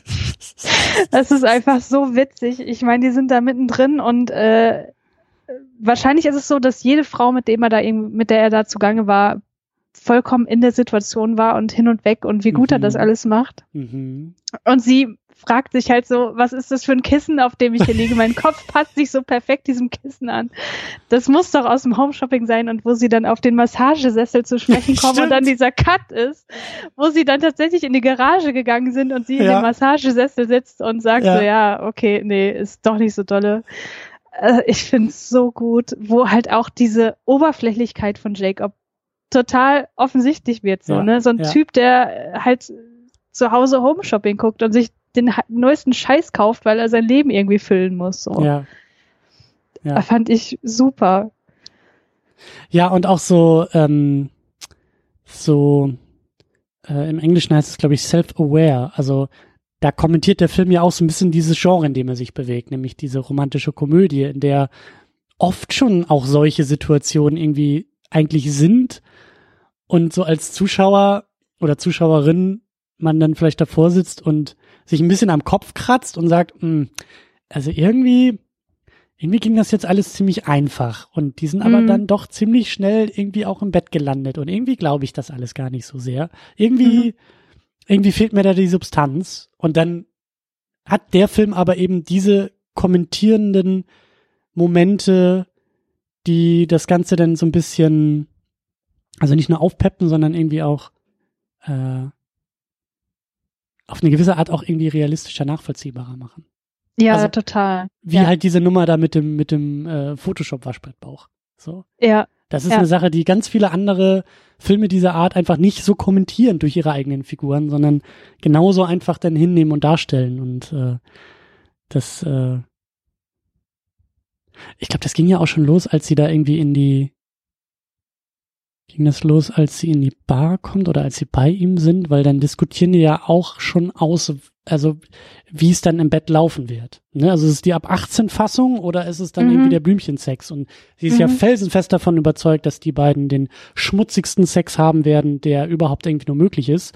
Mhm. Und ähm, wie du sagst, und dann sitzen sie aber in diesem harten Cut am Ende da irgendwie in seiner kalten Garage auf dem Massagestuhl und haben alles andere als Sex und fangen dann auch an, irgendwie die ganze Nacht nur miteinander zu reden. Und äh, das fand ich halt auch sehr charmant. So, dass der Film da halt eben auch diese, diese Mechanismen des Genres da so ein bisschen kommentiert und auseinander nimmt. Ja, und vor allem wird so gut greifbar, dass sie halt mit der Situation im Grunde überfordert ist. Ne? Also sie sagt ja auch so, ich bin irgendwie total nervös und er sagt ja, pff, klar, habe ich gemerkt so. Und äh, sie versucht halt durch den Humor, also zumindest kommt mir das, kommt das mhm. für mich so rüber, das so zu überspielen. Ne? Also dass die Situation gerade mit diesem geilen Typen im Bett zu sein, ähm, für sie, die ja schon im Film irgendwie als Mauerblümchen so ein bisschen dargestellt wird, schon irgendwie eine krasse Sache ist und äh, sie ganz schön unsicher macht. Hm. Oder? Wie hast ja, du das ja, empfunden? Auf jeden Fall. Und das aber auch so stehen lässt. Also diese hm. Unsicherheit, der nicht irgendwie in eine äh, Sicherheit irgendwie umwandelt oder so, sondern dass es halt irgendwie dabei bleibt und dass sie da dann ja auch schon ihn so aus dem Konzept bringen kann, dass die tatsächlich irgendwie in der Garage sitzen und Massagestühle ausprobieren und danach auch nicht irgendwie wieder wirklich äh, im Bett beim Sex landen, sondern sondern der ganze Abend viel mehr dann eine Augenhöhe zwischen den beiden entwickelt. Also da geht's ja schon los, dass sich etwas zwischen den beiden, dass etwas zwischen den beiden passiert, was beide näher aneinander bringt.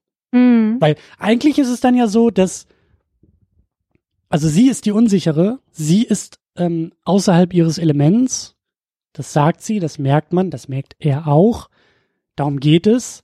Und dann kippt die Situation aber, indem sie dann im Bett liegen und nur miteinander reden, was eigentlich außerhalb seines Elements sein müsste, mhm. was ihn ja eigentlich völlig aus dem Konzept bringen müsste, weil das ist ein Move, den er nicht beherrscht, den er auch nicht irgendwie in seinem äh, ähm, in seinem Re Repertoire hat, den er nicht irgendwie mhm. schon dutzendfach geübt hat. Und trotzdem kommen die beiden dann einfach auf Augenhöhe zueinander und näher zueinander. Mhm. Ähm, und dann, dann geht's halt los. Und das, das finde ich eigentlich, das finde ich eigentlich ganz schön und ganz charmant. So. Mhm.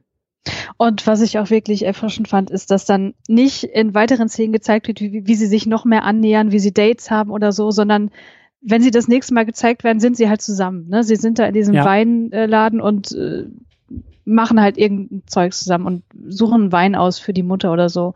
Also, dass einem das so komplett erspart bleibt, fand ich super.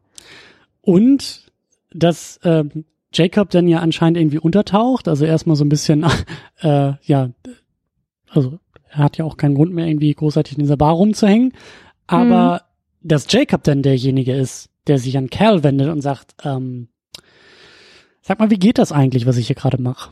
So, mhm. jetzt, jetzt bin ich derjenige, der keine Ahnung davon hat, wie man irgendwie eine Beziehung führt und du hast 25 Jahre eine Beziehung geführt und äh, da kommen die beiden Figuren dann auch wieder neu und anders äh, zueinander. Ähm, was ich dann ganz gut finde. Also, ja, das fand ich auch super. Auch äh, relativ am Ende, wo sie sich dann nochmal unterhalten, wo Jacob sich auch öffnet und sagt so, ja, ich dachte immer, ich bin derjenige, der dir zeigen muss, wie man ein richtiger Mann ist, aber eigentlich mhm. ist mir klar geworden, dass was ich wollte, ist das, was du hattest. Eine feste Beziehung, wo man sich aufeinander verlassen kann, wo man menschliche Wärme findet, nicht nur das Körperliche. Ähm, genau. Mhm.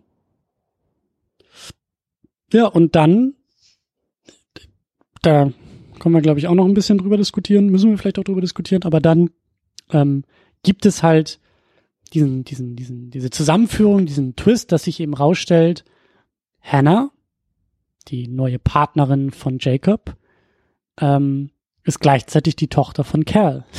Und dadurch, ja. dass Cal weiß, wer Jacob ist oder sein kann oder lange Zeit war, ist er alles andere als begeistert darüber, dass die beiden ein Paar sind. So. Mhm. Und da, also das Gute an der ganzen Sache ist, was ich diesem Moment äh, anrechne, ist, also das ist der Moment, wo tatsächlich dann, dann Jacob diese ganze Pickup-Scheiße wirklich auf die Füße fällt. Also das ist so mhm. diese, diese, diese poetische Gerechtigkeit, die es dann irgendwie noch bekommt, dass, ähm, also da findet dann halt dieser Kommentar statt. Da wird gesagt, ey, das, was du da die ganze Zeit getan hast, ist gar nicht so geil und cool, wie wir das vielleicht am Anfang noch inszeniert haben und mit Gags und Augenzwinkern irgendwie ausgefüllt haben, sondern ähm, in der realen Welt außerhalb dieser Bar und außerhalb der One-Night-Stands ist das halt nicht so geil. Oder ja. bringt das halt auch so seine, seine Probleme oder seine Vorurteile irgendwie mit sich. Es ist halt ein bisschen, also was ich dann da nicht so toll fand, ist, dass es, naja, jetzt äh, fangen da irgendwelche Männer an, über irgendwelche Frauen zu streiten und so der Vater, der seine Tochter beschützen will, weil sie den falschen Typen irgendwie hat, ist auch ein bisschen überholt, finde ich. So.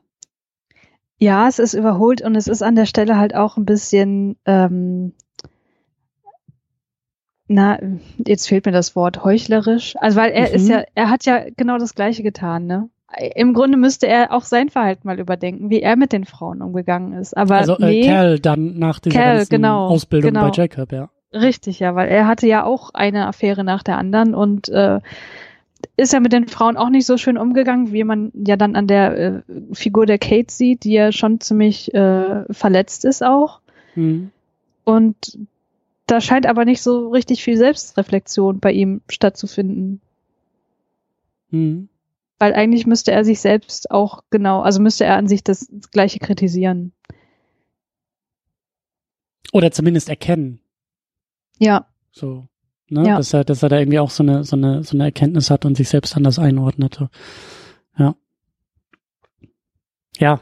Aber das ist es. Also ich, auch da, der Moment ist halt auch sehr, sehr äh, amüsant und sehr, sehr, sehr witzig und sehr charmant irgendwie auch dann. Also ähm, das, wofür der Moment steht, mhm. macht es dann wieder runder als den Moment selbst. Und da gibt es dann, wie gesagt, schon auch noch so ein paar Sachen zu kritisieren, die ich zum Beispiel eben bei der späteren Arbeit an This Is Us, also diese, diese, diese altbackenen Geschlechterrollen, die mhm. hier in einem kurzen Klischee aufblitzen, äh, in diesem, in dieser, in dieser, in dieser Gartenprügelei, so, das, das äh, ist eine Sache, die zum Beispiel bei This Is Us glücklicherweise halt in meinen Augen komplett fehlt. Also da gibt's keine dieser, dieser Geschlechterklischees, die da bedient werden.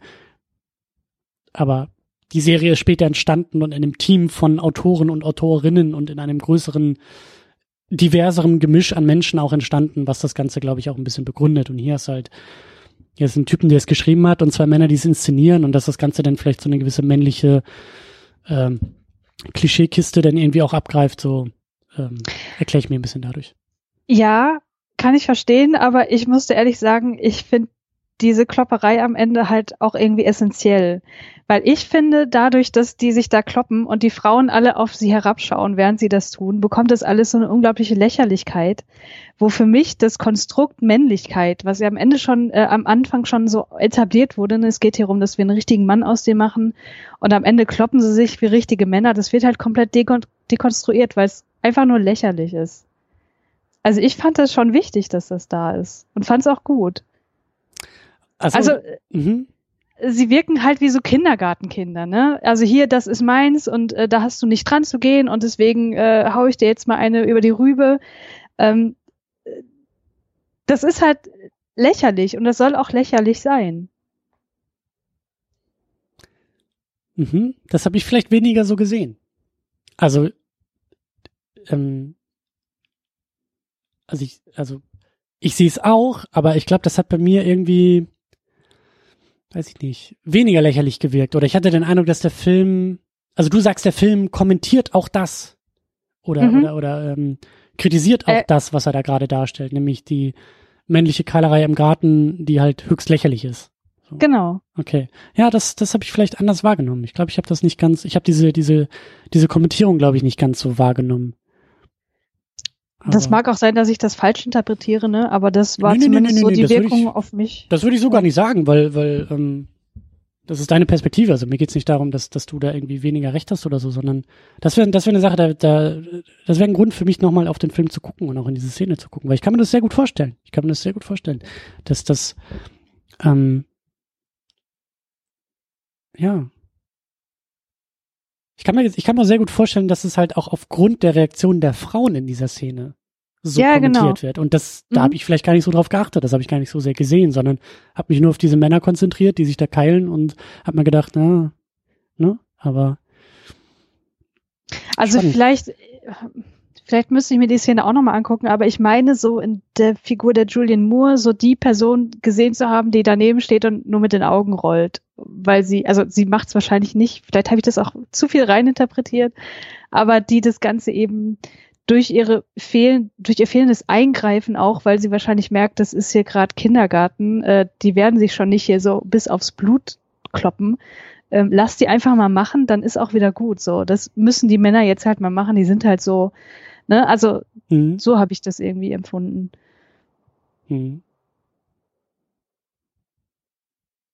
Ich glaube, das ist eine gute, eine gute Einladung für alle, die noch zuhören in unserer Diskussion hier, äh, da gerne mal äh, äh, Rückmeldung zu geben. Also ich kann mir schon vorstellen, dass das einfach unterschiedliche Perspektiven auf die Szene gibt und vielleicht eben auch unterschiedliche ähm, also, dass die eigene Seherfahrung da auch mit reinspringt. Ne? Ja, also, dass ja. du als Frau jetzt sagst, das ist eine ganz klare Kommentierung, weil die Frauen mit den Augen rollen und ich als Mann das vielleicht gar nicht gesehen habe oder anders wahrgenommen habe. Und ähm, Vielleicht war es auch die Musik, also dass die Musik das Ganze so ein bisschen ins Lächerliche gezogen hat. Das kann auch sein. Mhm. Muss ich aber nochmal gucken. Mhm. Wie sieht's denn aus mit dieser Babysitter-Geschichte? Also der Sohn und äh, die Babysitterin, da gibt's ja auch, ähm, äh, also das ist ja auch Teil der Geschichte, das ist ja die dritte äh, Liebesgeschichte des Filmes. Ja. Ähm, also das fand ich ganz schön, weil der Film im Grunde Liebe in verschiedenen Generationen thematisiert. Ne? Also bei ihm ist es so wirklich die erste Liebe. Er ist ja auf der Highschool und ist in seine Babysitterin verliebt und äh, stößt da halt nicht auf Gegenliebe, was für ihn ganz schlimm ist. Ähm, aber er lässt sich ja die meiste Zeit nicht so richtig abbringen von der Idee. Ne? Er ist ja schon mhm. da sehr, ich sag mal, aktiv dabei, sie für sich zu gewinnen, was irgendwie herzallerliebst ist, so, weil es so naiv noch ist. Ähm, aber es ist halt komplett Hollywood, ne? Es ist komplett unrealistisch. Ich dachte mir die ganze Zeit, Mann, wenn das meine Schule wäre, dieser Typ würde so gemobbt werden. Ähm, Also, wo er dann anfängt, da diese Bühne aufzubauen und sich ein J auf die ja. Brust malt, weil sie gerade der scharlachrote Buchstaben lesen und er da sozusagen die Parallele zeigt, äh, hier, ich, ich gehöre dir, ich habe hier dein, dein, dein Initial auf der Brust und äh, ja, ich äh, das fand ich alles extrem unrealistisch, aber halt auch irgendwie süß, ne? Mhm also im Grunde die ganze Storyline um ihn und um die Babysitterin, auch wie sich das am Ende auflöst.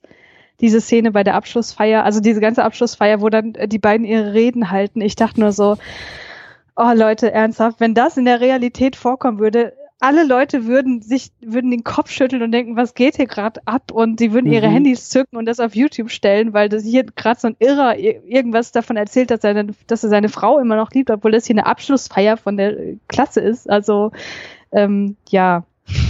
Mhm. Äh, nimmst du dem Film das übel, dass er da am Ende so ein bisschen in diese Hollywood, ja, was ist denn in diesen, ist, ist es Hollywood Schmalz?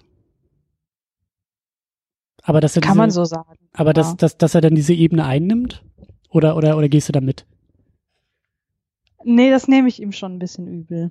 Also nicht so sehr, dass das für mich den Film grundlegend schlechter macht, das nicht, aber da dachte ich schon so, das hätte man jetzt auch irgendwie ein bisschen realistischer lösen können. Hm. Wie ging's dir damit? Ich fand, ich, ich fand den Anfang dieser Rede, also der Sohn soll da ja irgendwie so eine Abschlussrede halten. Mhm. Ähm, das fand ich eigentlich sehr, sehr amüsant, dass er als ja, der so lange Zeit so hartnäckig irgendwie versucht hat, seiner Liebsten den Hof zu machen und in großen Gesten äh, versucht hat, sie zu überzeugen, dann halt genau in dem Moment scheitert und zu so einem zu so einem äh, Zyniker wird, so, der der Liebe komplett abschwört und alles ist doch Humbug und alles ist doch Quatsch und ähm, so im Grunde genommen irgendwie da in diese Rede einsteigt und dass eben dann sein Vater, also Kerl, derjenige ist, der dann da irgendwie versucht, das Ruder zu reißen. Äh, das fand ich, das fand ich eigentlich schon ganz witzig. Ähm, hm. So sehr nehme ich dem Film das auch nicht übel, weil ich bin halt auch dann so, was Hollywood-Schmalz angeht und den ein oder anderen Hollywood-Kitsch in Sachen Liebe angeht, ein bisschen wohlwollender, glaube ich, unterwegs. Sagen wir es mal so. Ähm, deswegen hat mich das, hat mich das gar nicht so sehr gestört. Ich hatte zwischendurch ein bisschen, ja, auch da so meine, meine, meine kleineren Problemchen, glaube ich, mit, also mit dem Sohn, mit dieser, mit dieser ähm, Hofmacherei des Sohnes, mhm. die ich dann teilweise auch so ein bisschen, oder, oder sagen wir mal so, diese, diese, diese, diese Moral von der Geschichte, diese, diese, weil wir gesagt haben, diese unterschiedlichen Liebesgeschichten und eben auch Darstellung von Liebe, die wir jetzt ja so in dem Film gefunden haben. Also Jacob, der Pickup-Artist, der ähm, lange Zeit keine Liebe hat, aber jede Menge Sex und bei dem es dann halt äh, sich umkehrt in jede Menge Liebe, als er sie findet. Das fand ich schon mal äh, ähm, relativ frisch und, und, und relativ gut gemacht. Dann Kerl, der 25 Jahre lang verheiratet war und dessen Liebesgeschichte mit dem Scheitern seiner Ehe und seiner Liebe irgendwie startet. Das fand ich auch ganz interessant gemacht. Bei dem Sohn, diese dritte Liebesgeschichte, die finde ich, glaube ich, am schwächsten, weil ich da so ein bisschen, mhm. ähm, ja, weil, also wo, worum geht's eigentlich? Geht's da, also ja, diese, diese, diese unerfahrene, diese pubertierende Liebe, diese, diese, ähm, ähm, ja, dieses, diese, diese unerfahrene Liebe, das finde ich eigentlich auch ganz gut, dass der Film das irgendwie auch darstellt. Ich hatte da auch so ein bisschen meine Probleme mit, dass es halt, ja, was ist die Moral von der Geschichte? Was, wo, wo, worum geht's bei ihm? Es geht eigentlich darum, hartnäckig am Ball zu bleiben, offensichtliche, ähm, ja, was sind es denn? Also das offensichtliche Nicht-Erwidern seiner eigenen Gefühle oder seiner eigenen ähm, Avancen, die halt nicht erwidert werden, so, ja, ja, das ist kein Problem, da musst du einfach nur lang genug und hartnäckig genug dranbleiben, dann passiert das schon. Mm, das habe ich da so ein bisschen rausgelesen und dachte mir, ah, auch für 2011 finde ich das ein bisschen problematisch. Mm. Also, gerade weil das dann irgendwie der, ich weiß gar nicht, wie alt er war, 13, 14, 15-jährige Sohn, das ist so ein bisschen dieses Boys will be Boys Prinzip, so mhm. sind Jungs halt eben, ach, das darf man nicht so hoch irgendwie werten. Was ist denn schon dabei? Ach, ist das nicht irgendwie auch total süß? Da habe ich so ein bisschen meine Probleme mit. Also das irgendwie konsequent mal irgendwie durchzudenken, würde mir den Film eher versauen, als es nicht zu tun und zu sagen, gefällt mir einfach nicht. Hm. Habe ich tatsächlich gar nicht so kritisch gesehen, muss ich sagen. Jetzt, wo du sagst, äh, geht mir da auch ein Licht auf. Aber als ich den Film geguckt habe, auch jetzt beim zweiten Mal, äh, ist mir das nicht so schlimm aufgefallen. Ähm, vielleicht, weil ich die Moral von der Geschichte, die wir von ihm lernen, irgendwie auch ganz schön finde, so, äh, dass wir den Glauben an die Liebe nicht verlieren sollen, mhm. was halt auch irgendwie so tief aus der Klischeekiste geholt ist, aber wo ja auch ein bisschen was dran ist, weil er ist ja auch, äh, als er da diese Rede anfängt, schon ziemlich geknickt so und will eigentlich damit abschließen und Liebe ist scheiße und mhm. Liebe ist nur was für Arschlöcher und so weiter. Ähm, wo sein Vater ihm dann sozusagen die Hoffnung zurückgibt hier. Das, das lohnt sich trotzdem irgendwie daran zu glauben. Ähm, ich hätte es nur besser gefunden, wenn er also ja, was hätte ich das besser gefunden? Ich weiß gar nicht. Aber er hält ja trotzdem noch an, an der Babysitterin fest. Und sie macht ja. ihm ja am Ende sogar noch Hoffnung hier. Werd mal ja. ein bisschen älter so. Vielleicht geht dann was. Ich glaube, das hat, also ich, wenn man das weggelassen hätte, dann wäre es, glaube ich, vielleicht nicht so schlimm gewesen. Ich, ich habe auch den Eindruck, dass das halt ähm, ich glaube, das werfe ich dem Film vielleicht auch ein bisschen vor. Also ich mache das jetzt nur anhand der Namen fest, die geschrieben und inszeniert haben. Also ich glaube, dass ähm, die eine oder andere Frau im Team, vielleicht auch als äh, Autorin, als Partnerin, vielleicht das Drehbuch und die Figuren dann ein bisschen, also gerade die weiblichen Figuren dann ein bisschen hätte runder machen können, weil ich kann mir schon vorstellen, dass ein Typ sehr gut und gerne auf diese Szene kommt an der mhm. am Ende die Babysitterin noch Augenzwinkern und mit einem Küsschen auf die Wange zu ihm sagt, in zwei, drei Jahren, ne? Wer weiß und so. Also, das ist so mein Gefühl dabei, dass mir denke, so, so, sowas kann nur ein Mann schreiben. So, das, mhm. das, das, das, das, das, ja, so, so hat sich die Szene für mich angefühlt. Und gleichzeitig hast du aber auch recht, ich finde auch, dass, ähm, also die Figur oder diese, diese Geschichte, diese Liebesgeschichte ist auch ein bisschen komplexer, weil ich glaube, da soll es auch ein bisschen darum gehen, dass, ähm, ähm, das glaube ich, also dass es so ein bisschen auch in die Waagschale geworfen wird, um zu zeigen, hey, ob du jetzt nun der riesen Pickup-Artist bist, der halt irgendwie vermeintlich weiß, wie es läuft in Sachen Liebe oder zumindest in Sachen Sex, oder ob du der 25 Jahre lang verheiratete Familienmann bist oder eben der pubertierende Junge, der zum ersten Mal irgendwie solche Gefühle entwickelt. Am Ende des Tages sind eigentlich alle gleich schlau, mhm. gleich doof und ja, gleich lächerlich, um dann wieder diese, diese Gartenprügelei aufzugreifen und gleich mhm. unfähig mhm. in der Art, mit diesen Situationen umzugehen. Und das demokratisiert das alles vielleicht wieder so ein bisschen, dass so, es gibt halt keinen, also das eine ist nicht besser oder echter oder wahrer oder reifer oder was auch immer als das andere. Und das macht es vielleicht dann wieder so ein bisschen, also ich, ich also so kann ich das halt auch deuten, was da diese Geschichte um den Sohn äh, vermittelt. Ja, also das finde ich auch wirklich super, dass der Film sich nicht darüber lustig macht, dass er da diese extremen Gefühle für die Babysitterin hat. Ne? Also dass es auch als eine Art von Liebe, von Verliebtheit irgendwie dargestellt wird, die halt die Menschen in dem Alter nun mal haben, die vielleicht nicht so reif ist wie die Beziehung, die äh, von, von Cal und seiner Frau. Aber es wird trotzdem irgendwie so dargestellt, dass man denkt, ach Mensch, mhm. so war ich doch auch mal. Mhm. Es ist nicht lustig, aber es ist auch schmerzhaft gewesen. Es ist trotzdem, es sind echte Gefühle. Mhm. Ähm, das erinnert mich so ein bisschen an einen Film, äh, den ich noch wesentlich besser finde, ähm, den du auch sehr liebst, Call Me by Your Name, der auch dieses Thema thematisiert. Lohnt, lohnen sich die, die, die schmerzhaften Momente für die schönen Momente, die man haben kann, wenn man verliebt ist. Das wird hier in dem Film natürlich sehr, sehr oberflächlich behandelt. In der, äh, also ich sehe es hier vor allem in der äh, Geschichte von dem Sohn, der sich halt fragt, so, ja, hier, Liebe ist für Arschlöcher, wozu braucht man das überhaupt? Das tut doch eh nur weh und äh, mhm. äh, ähm, das wird hier halt auch so ein bisschen angedeutet, was, wie gesagt, andere Filme viel, viel, viel besser machen, aber das ist halt auch was, was mich total beschäftigt und berührt so. Ähm, ja. Ich weiß auch nicht, wo ich jetzt hin will mit diesem Argument, aber äh, irgendwie fand ich das dann doch schön. Ich, ich, ich spüre da eine Tür, die sich öffnet, um nochmal über weitere Liebesgeschichten und Liebeskomödien zu sprechen, weil du bringst mhm. jetzt eine sehr, sehr wunderbare mit in den Topf, äh, Call Me By Your Name.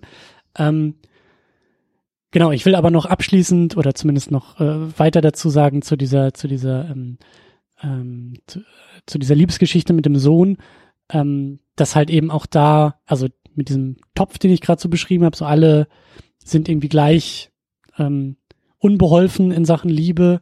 Aber ähm, ich sehe da halt auch so dieses Moment von, ähm, alle können auch was voneinander lernen.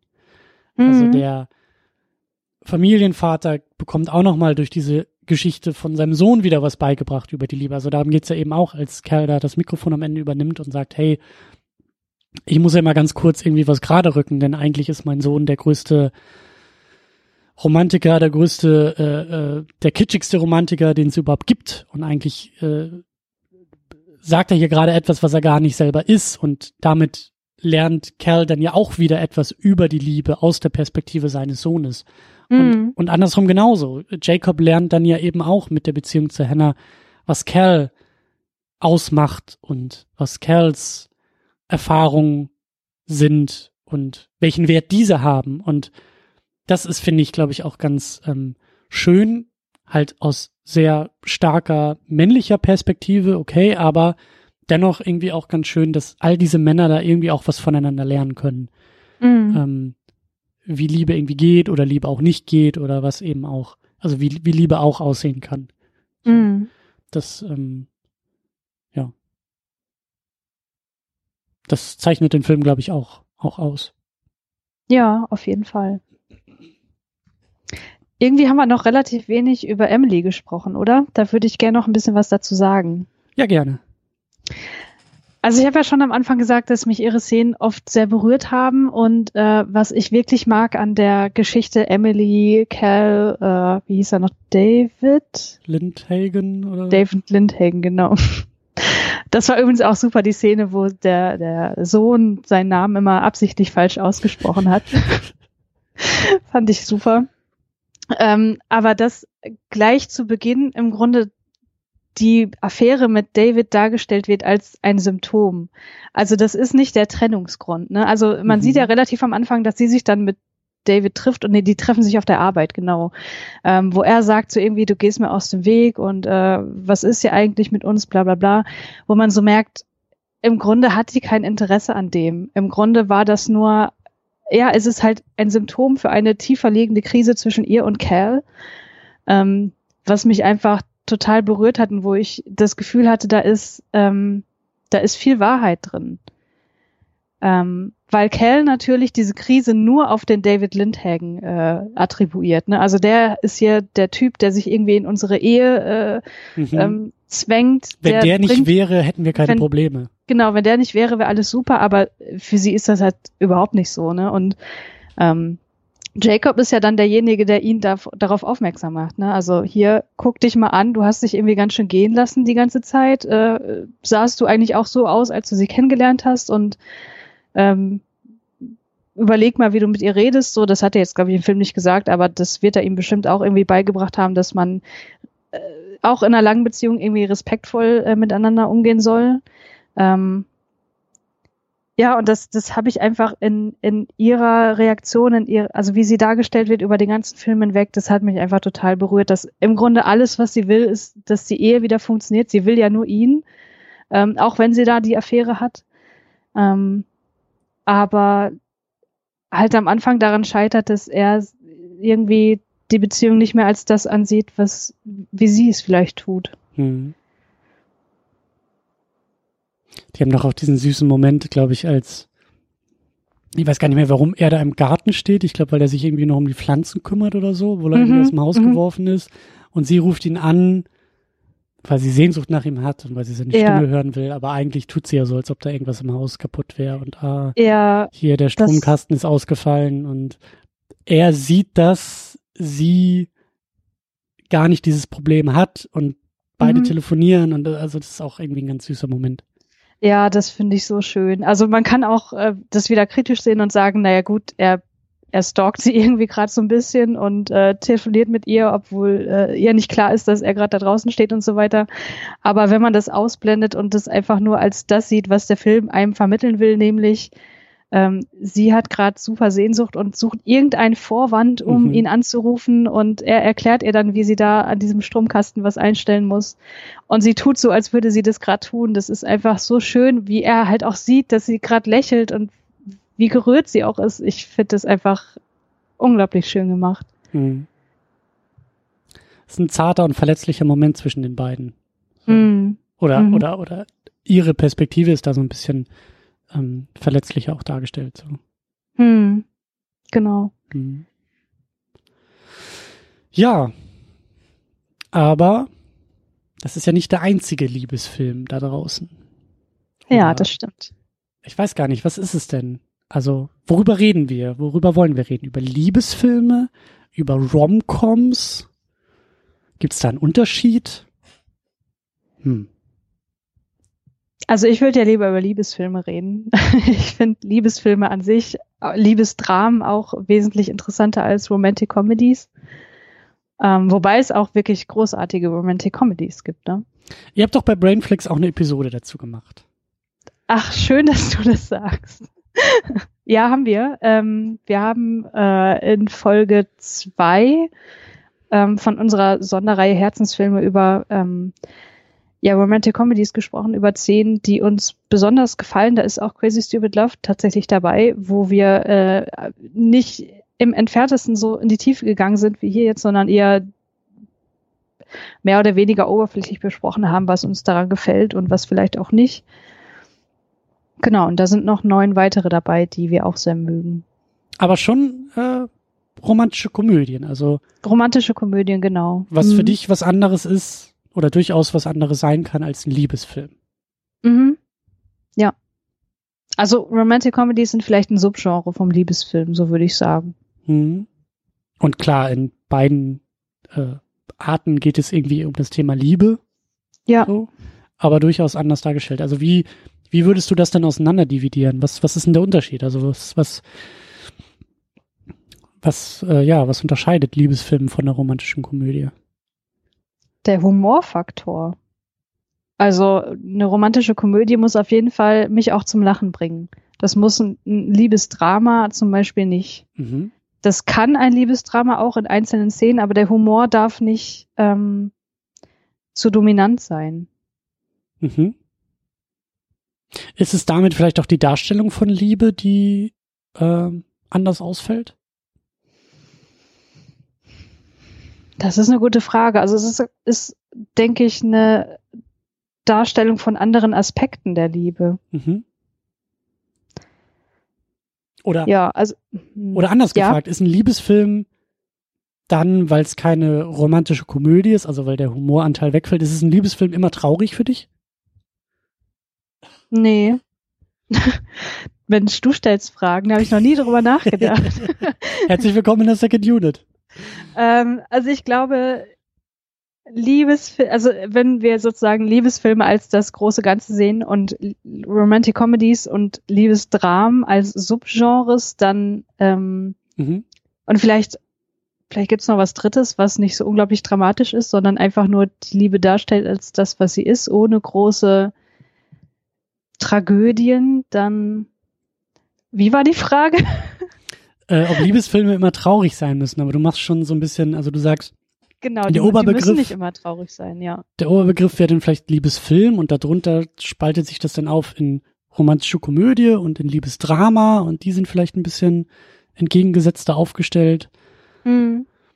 Also ich frag auch jetzt nicht irgendwie, weil ich irgendwelche vermeintlichen Antworten darauf äh, meine zu wissen oder zu kennen, sondern weil ich Mhm. mich das auch frag und mh, bei mir selbst auch eher glaube ich ähm, Film, also mir gefallen Liebesgeschichten, filmische Liebesgeschichten gefallen mir glaube ich auch eher besser, wenn da so eine weiß nicht, ob es Tragik ist, aber wenn da so eine so eine so eine Komponente, Komponente irgendwie mit reinspielt. Also wir können ja Mhm. mal, wir können ja mal ein bisschen konkreter werden. Wir können ja mal mit so ein paar Titeln Mhm. irgendwie durch die Gegend werfen und da vielleicht auch so ein bisschen mit definieren, weil ähm, ich mag La La Land überraschenderweise, haha, mag ich sehr gerne. Mhm. Ähm, eben auch, weil ich das Ende so toll finde. Weil das Ende für mich so, so bittersweet ist.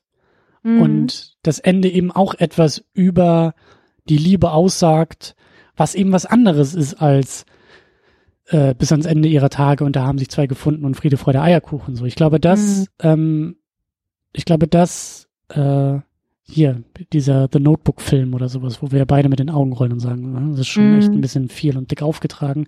Da sind wir Mhm. uns einig, das reizt uns beide, glaube ich, nicht so sehr, aber ich, ich mag es, wenn da irgendwie das hat 500 Days of Summer so schön gesagt. Den mag ich auch sehr gerne. Das ist ein Film. Es ist kein Liebesfilm, aber es ist ein Film über die Liebe. Mhm. Und, und ich glaube, diese Art von Definition, die, die, die mag ich sehr gerne. Ja, da bin ich voll bei dir. Also ich sehe das auch tatsächlich sehr gern, ähm, wenn die Liebe zu Ende geht und wie sie zu Ende geht. Mhm. Und ähm, es muss auch nicht immer das Ende sein, das, das mit einer Explosion verschwindet, sondern halt, das ist, da ist auch so unglaublich viel Tragik dabei, wenn die Liebe einfach still und heimlich geht. Ja, ich, ähm, mir liegt der Begriff Ehrlichkeit irgendwie so im Bauch. Ich weiß nicht, ob das irgendwie passt oder so, aber ich habe das Gefühl, dass diese Filme, also die fühlen sich für mich halt irgendwie ehrlicher an, wenn da Mhm. etwas, also wenn, wenn, wenn, wenn ich äh, Liebesgeschichten sehe, die ein, eine Art von Liebe oder, oder einen Aspekt von Liebe irgendwie darstellen oder über die Liebe etwas erzählen und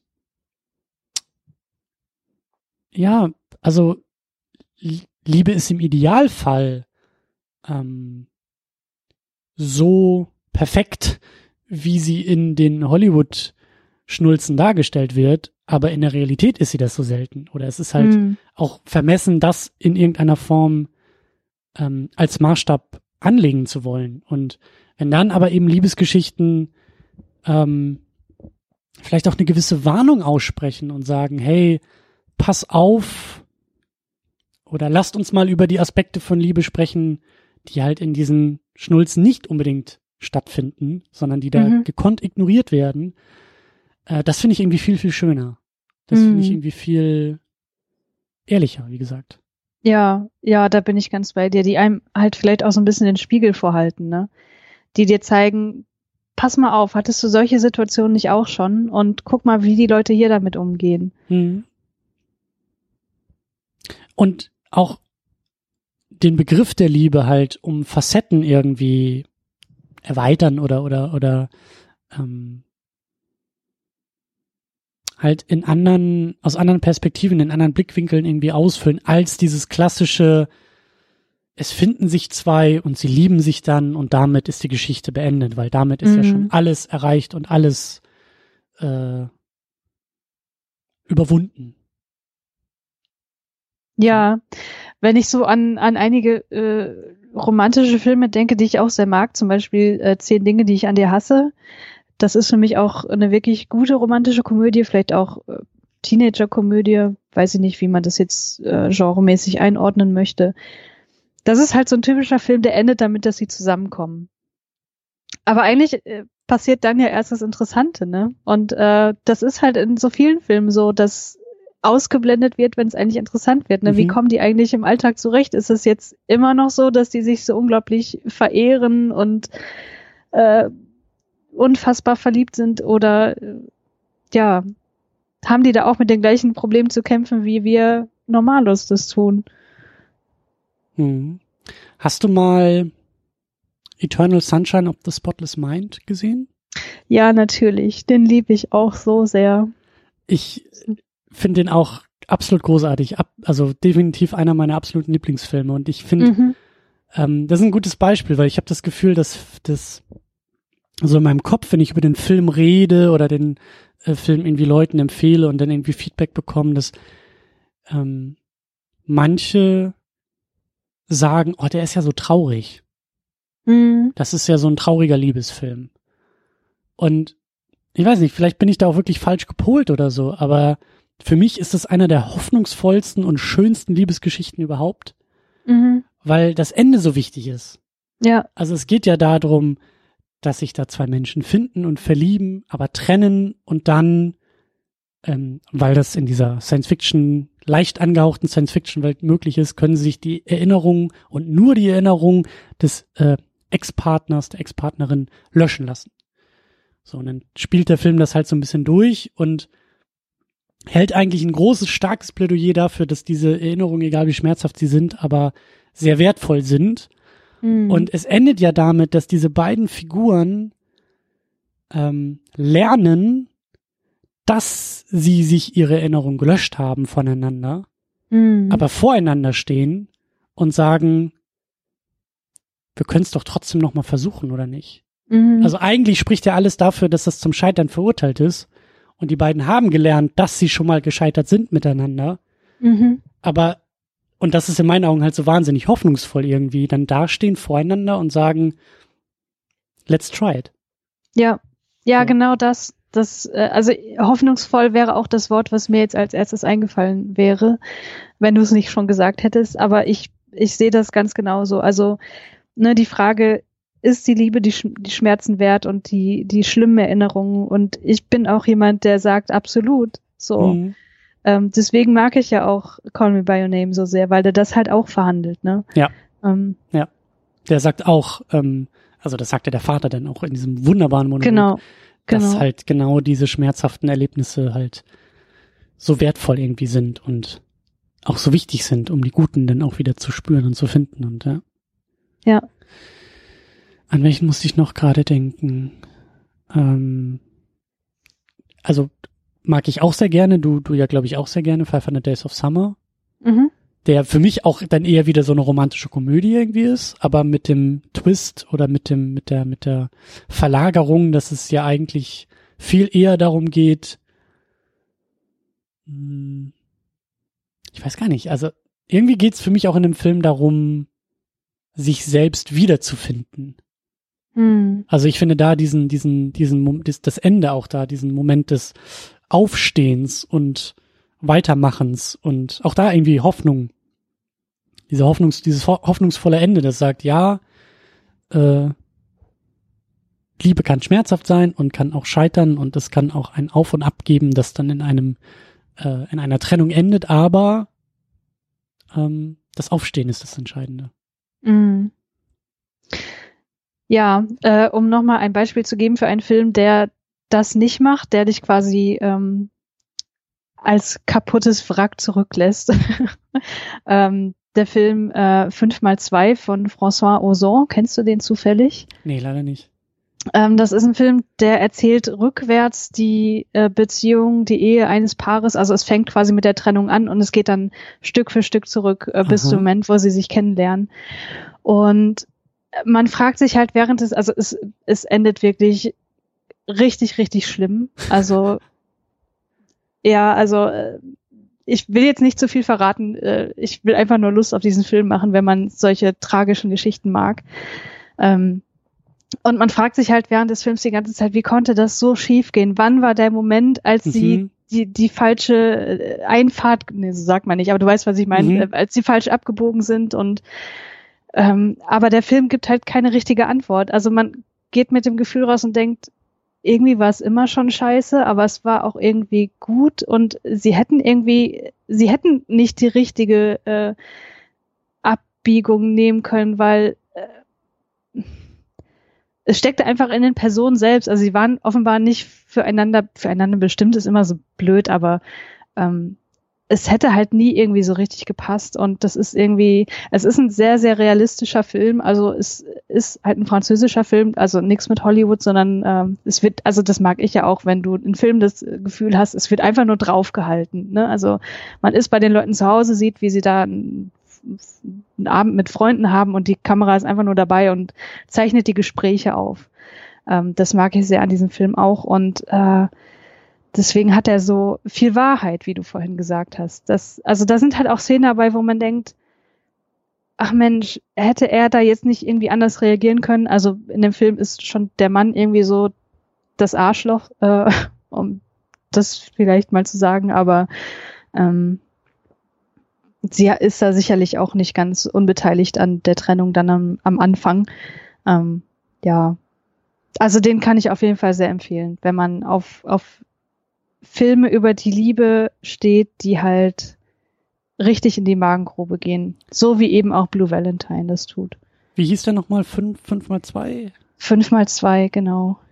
Also bei, bei Letterbox findest du den auch mit äh, den Zahlen, also 5x2 von François Ozon. Mhm. Genau. Hm. Ich habe die ganze Zeit das Gefühl, einen, einen Film nennen zu wollen, der mir jetzt aber partout nicht einfallen will. Weißt du denn, worum es geht? Nee, aber auch, glaube ich, so. irgendwie mit so einem Ende, bei dem ich irgendwie sage, so, ja, äh, was so in die Richtung geht von irgendwie, habe ich das Gefühl, dass alle das Ende mal falsch verstehen und meinen, das sei so ein trauriger Film. Hm. Ich habe vorhin an Arrival gedacht. Oh. Wobei es da ja nicht wirklich um die, also zum, hm. ich, ich weiß jetzt nicht, wie viel ich hier spoilern darf zu Arrival. Das wäre ja das Ende, über das ich hier sprechen müsste. Mhm. Ja, ähm, würde ich vielleicht auch eher ein bisschen, also wir hatten zwar mal einen Podcast zu Arrival, aber vielleicht haben den auch Leute bewusst nicht gehört. Also, ja, also an dieser äh, Stelle guckt Arrival. Ja, definitiv, der ist super. Ja. Ähm, aber da geht's am Ende ja, ich umschreibe das mal ganz grob, auch um die Frage, was ist es wert, dass man gewisse Entscheidungen trifft im Leben? Und das hat mich halt gerade so daran erinnert, wo wir auch über mhm. ähm, na, Call Me By Your Name gesprochen haben. Aber wobei es da ja nicht um die Paarbeziehung an sich geht. Wobei schon ein bisschen auch. Ach, egal. Ähm, ja. Hm. Ja, aber es sind, es sind das so, so, so Gesprächs, äh, äh, Eröffner irgendwie, finde ich. Also ob es jetzt nun das Gespräch mit sich selbst ist, aber, oder mit dem Partner oder mit der Partnerin, aber es sind halt Filme, finde ich, die, also so eine romantische Komödie, die guckt sich auch leicht weg. Mhm. Ne? Also klar, ja. man hat Spaß dabei und vielleicht ähm, sticht man mal so mit dem Ellenbogen so in die Rippe des, äh, Mitguckers der Mitguckerin und sagen, ah, hier, guck mal, da haben sie dich aber eingefangen und oh, in der nächsten Szene haben sie mich irgendwie erwischt und haha, hihi. Aber bei diesem Film, so, da habe ich das Gefühl, da muss danach der Rotwein ausgepackt werden und dann wird mal richtig Aha. über die Liebe und über Beziehungen und über sich selbst gesprochen oder nachgedacht. Und das finde ich halt auch viel, viel, also das ist jetzt nicht besser oder schlechter oder so, aber das, das spricht mich irgendwie auch mehr an. Ja, ja, absolut. Ich habe jetzt hier gerade nochmal mein Letterbox-Profil aufgemacht und äh, guck gerade so durch die Filme, die ich am besten bewertet habe. Und da ist noch einer dabei, den will ich auf jeden Fall noch erwähnen. Und das ist der Film Liebe ähm, von Michael Haneke. Kennst du den? Äh, nur Titel, aber nicht geguckt. Würde ich dir auch absolut ans Herz legen, weil das ist auch nochmal eine, eine ganz andere Art von Liebesgeschichte, weil es um eine Liebe am Ende des Lebens geht ähm, die halt auch wieder unglaublich rührt ist. Ich merke schon, wie mir jetzt wieder die Tränen kommen, wenn ich nur daran denke. Ähm, absolut zu empfehlen. Ja. Stimmt. Und das ist halt auch wieder so ein unglaublich realistischer Film, ne? so wie Haneke nun mal dreht, dass er halt auch einfach nur draufhält und die Szenerie einfängt und wenig mit Filmmusik spielt und so weiter. Ähm, ja, der ist fantastisch. War er nicht auch vor ein paar Jahren äh, als er rauskam, irgendwie bei den Oscars nominiert oder ausgezeichnet? Äh, nominiert auf jeden Fall. Ob hm. der ausgezeichnet wurde, da bin ich immer nicht so äh, informiert. Aber äh, nominiert, glaube ich, auf jeden Fall, ja. Äh, mir fällt jetzt auch noch Hör ein, der Film mhm. von Spike Jones mit Joaquin Phoenix in der Hauptrolle, in dem mhm. sich Joaquin Phoenix in Siri verliebt. Quasi. Ja. und auch, ja, auch, auch da so Spiegel vorhält und äh, eine Menge Stoff zum Nachdenken irgendwie und Diskutieren ähm, liefert, finde ich. Und ich finde es bei denen zum Beispiel auch wundervoll. Also als ich den das erste Mal gesehen habe vor Jahren, bin ich aus dem Kino und dachte, krass, also wie toll ähm, der Film Beziehung darstellt. Also das ist ein Science-Fiction-Setting und da verliebt sich jemand irgendwie in eine künstliche Intelligenz, in einen Computer. Aber die Art der Kommunikation, und damit auch der Auslebung der Partnerschaft und der Liebe ist so unfassbar gegenwärtig irgendwie. Also sobald mhm. irgendwie auch nur, also ich habe auch gelesen und gehört von Leuten, die irgendwie in Fernbeziehungen ihren Laptop aufklappen und skypen und so virtuell digital nebeneinander einschlafen. So, mhm. ne? Also diese, diese, die, diese Art der Kommunikation des, des Auslebens der Liebe, die er dort halt eben mit seinem Computer macht, ist in den Techniken, in den Methoden gar nicht so unrealistisch und Science Fiction, wie es der Film irgendwie ähm, einem verkaufen will. Also der, der Twist ist eigentlich nur, dass halt keine, kein Gegenüber, also kein menschliches Gegenüber auf der anderen Seite sitzt, sondern halt ein Computer. Mhm. Aber wie er dann irgendwie Selfies macht oder halt äh, mit, den, mit dem Knopf im Ohr über die Strandpromenade läuft und halt irgendwie äh, Skype bedient oder so. Also das ist so, das sieht man heute hier in der, in der, in der Welt da draußen tatsächlich. Mhm. Das, das fand ich halt so spannend irgendwie, dass, dass auch da so Dinge über die Liebe irgendwie ähm, vermittelt werden, die ähm, was anderes sind als Friede, Freude, Eierkuchen. Mhm. Was ich an dem Film auch mag, ist, dass er sich ja über diese, äh, über das Thema auch überhaupt nicht lustig macht. Ne? Also der stellt das so dar, ja. wie eine wahrhaftige Liebe, was einfach auch einfach mal der Fall ist, weil genau die gleichen Neurotransmitter im Hirn ausgeschüttet werden wie bei einer partnerschaftlichen Liebe mit einem echten Menschen. Ja.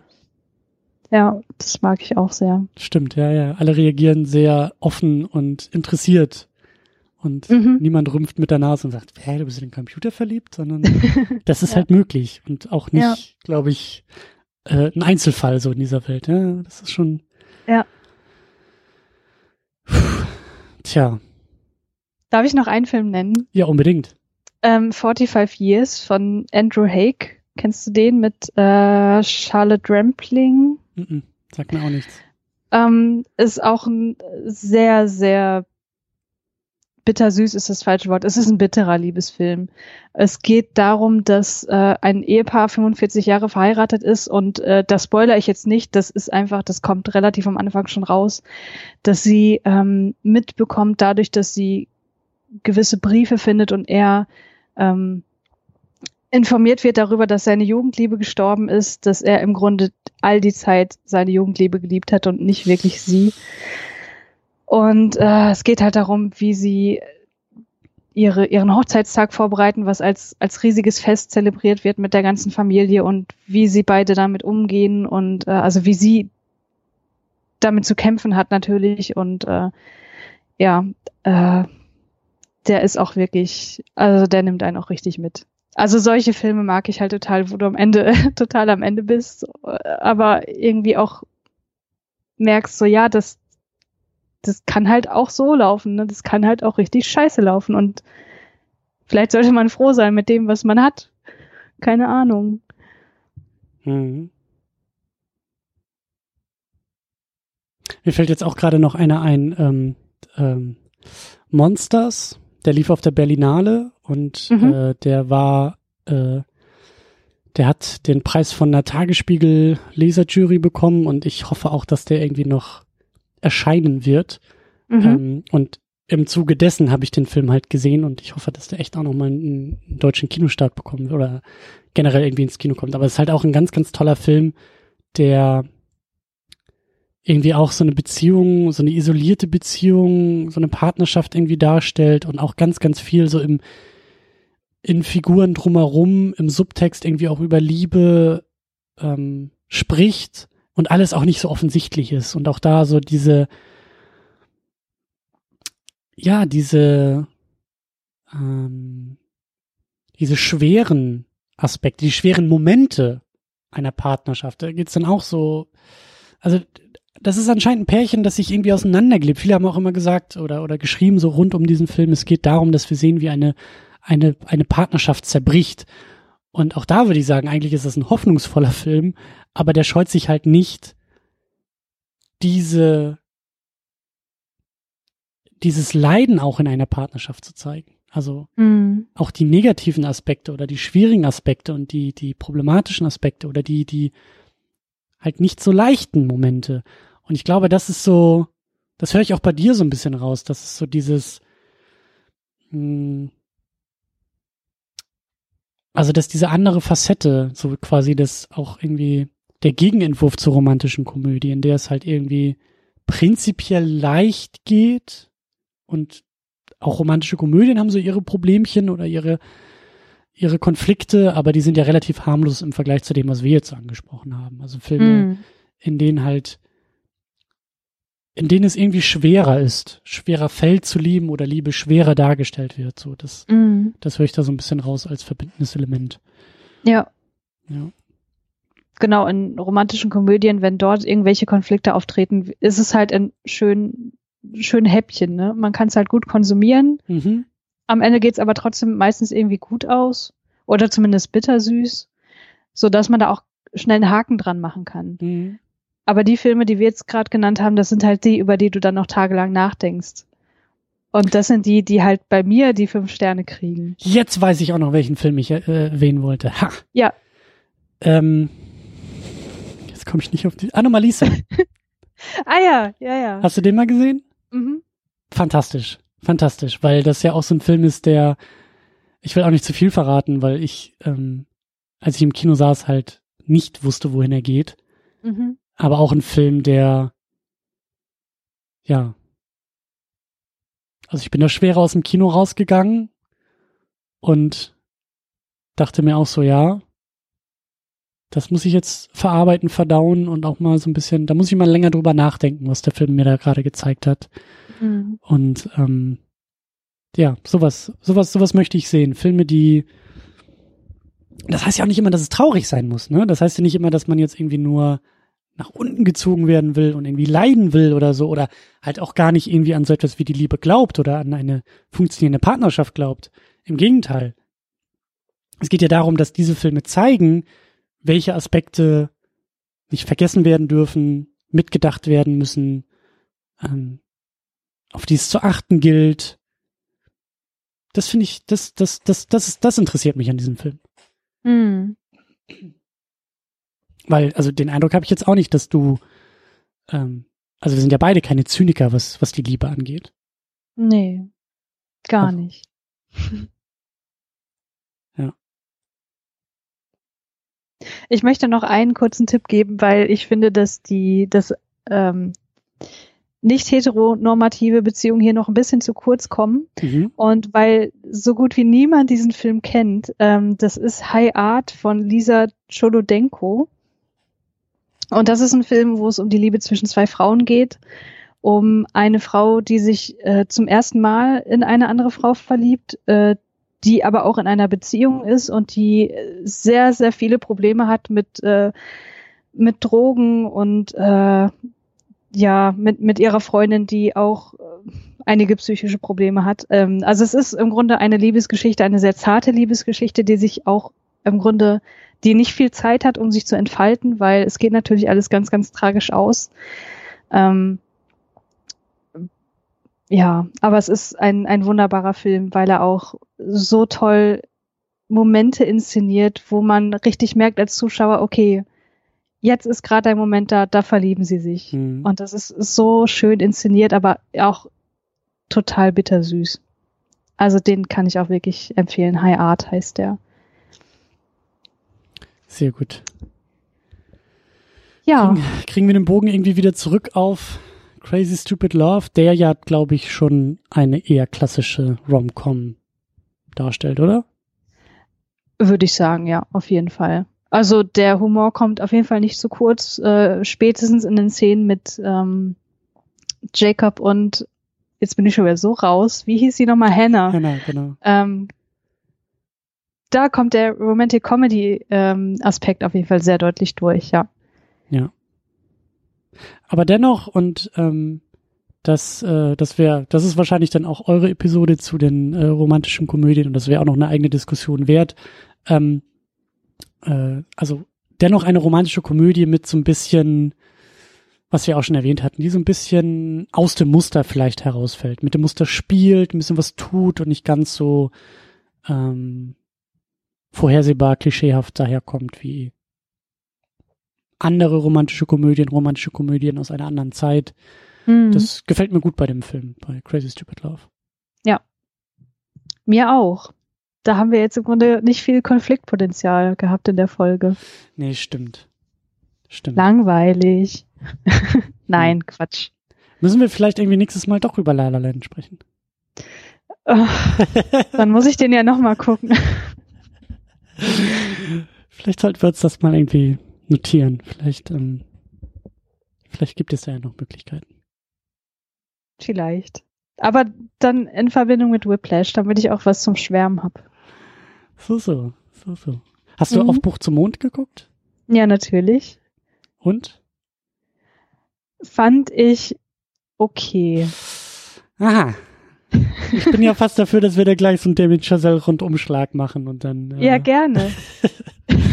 Sehr gut. Äh, ja, das setzen wir mal schön auf die To-Do-Liste. Da schreiben wir uns mal schön hinter die Ohren. Mhm. Da gucken wir mal, ob wir das und wie wir das irgendwie ähm, zusammenkriegen können. In der Zwischenzeit verbleiben wir folgendermaßen. Also ist jetzt mein Vorschlag, mein, mein Tagesordnungsvorschlag zum Ende. Äh, Brainflix, einfach mal abonnieren, reinhören und äh, durchhören. Mhm. Falls es noch nicht getan wurde. Kann ich wurde. empfehlen. Mhm, kann ich auch empfehlen. Ähm, ihr seid auf brainflix.podigy.io zu finden. Genau, oder halt äh, iTunes, ähm, Spotify, wo es auch überall äh, sonst Podcasts gibt. Stimmt, hast recht. Also wer das jetzt hier hört, hat die Fähigkeit, Podcasts zu hören und mhm. sucht dann einfach in diesen Fähigkeiten nach Brainflix. Genau. Ähm, bei Twitter seid ihr auch? Mhm, at Brainflix oder mich findet man äh, unter at Christiane Attig, so wie ich nun mal heiße. In einem Wort geschrieben. Genau. Ja, und dann, wenn ihr das alles gemacht habt, also wenn ihr Brainflix abonniert habt, wenn ihr Twitter-Profile abonniert habt und auch alle Episoden durchgehört habt, dann, ähm, spätestens dann, äh, kommt mal wieder rum zu uns auf secondunit-podcast.de, denn zu diesem Podcast hier, zu diesem Beitrag hier gibt's auch ein Blogposting und da sind wir natürlich ähm, immer froh, wenn ihr in den Kommentaren äh, weitere ja, Gedanken und Ergänzungen dalasst. Also gerade was das Thema Liebesfilme und romantische Komödien angeht, da haben wir jetzt auch ein paar Tipps ausgegraben und auch ein bisschen versucht, Begriffe zu definieren. Dürft ihr sehr, sehr gerne äh, weitermachen, weitere Tipps dalassen und auch ähm, weitere Gedanken zu unseren ähm, Favoriten in Sachen Liebesfilm. Vielleicht habt ihr ganz andere Favoriten in Sachen Liebesfilm. Vielleicht haben wir auch Aspekte gar nicht erwähnt, die ihr unbedingt erwähnt haben möchtet. Dann macht das doch sehr, sehr gerne bei uns in den Kommentaren. Und im besagten Blog auf secondunit-podcast.de findet ihr auch alle möglichen Links zu unserem Twitter-Profil und unserem Instagram-Profil und ähm, alle möglichen Abonnier-Plattformen äh, und Podcast-Dings äh, und da findet ihr einfach alles. Also, da sehen wir uns wieder, da lesen wir uns weiter und ähm, ja. Und unterstützt den Christian. Der ja. hat's verdient. Auch. Der macht das super. Dankeschön. Aber mindestens genauso die Brainflex unterstützen, damit das Karma technisch äh, rund wird. Oder so. Ja. Dann äh, sage ich dir, Christiane, vielen, vielen Dank, dass du dir die Zeit genommen hast und mit mir über Liebesfilme sinniert hast. Und äh, das Gute ist, dass wir wissen, wie es irgendwie weitergehen könnte. Mhm. Und, ja, ich äh, danke dir für die Einladung. Es hat mir sehr, sehr viel Spaß gemacht. Gerne, gerne. Und äh, liebe Grüße auch an äh, die zweite Hälfte von Brainflix und das sage ich ihm. Ich soll dir auch schöne Grüße bestellen. Ja, sehr gut. Sehr gut. Dann, äh, ja, vielen Dank, einen schönen Abend noch und bis zum nächsten Mal. Tschüss. Tschüss.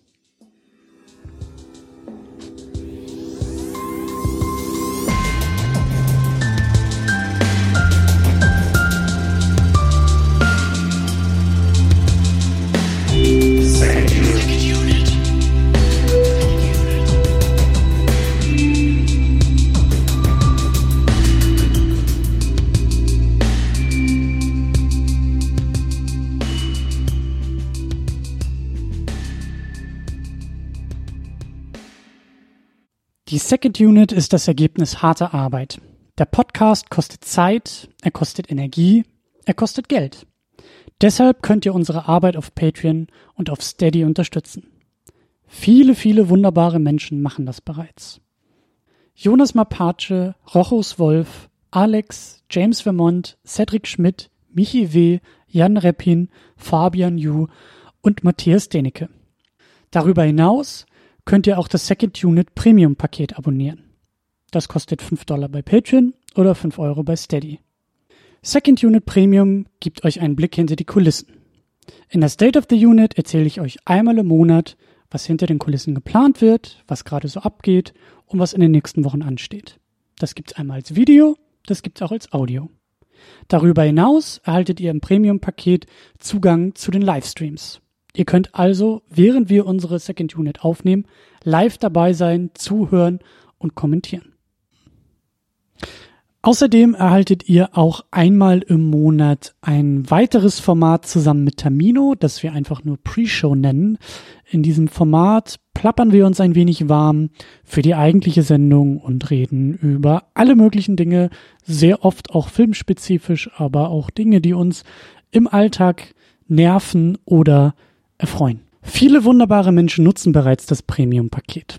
Das sind Tahiti Su, Sultan of Swing, Markus Heimitschlager, David X. Noack, Florian Primel, Stefan Gian Ferrari, Stefan Druwe, Rike The Midlist, Playstar, Christian Schmickler, Jota, Steve Geiler, Ulf P., Inge, Stefan Manken, Jan, Timo Gerdau, Alucard, Nils Otte, Christopher und Frank, Anna Gerke, Dom Karnitsch, Christiane Attich, Lars Rühmann, Sonja Bethge-Jele, Sebastian, Anne-Kathrin Pache-Wilke und Erik Mülling.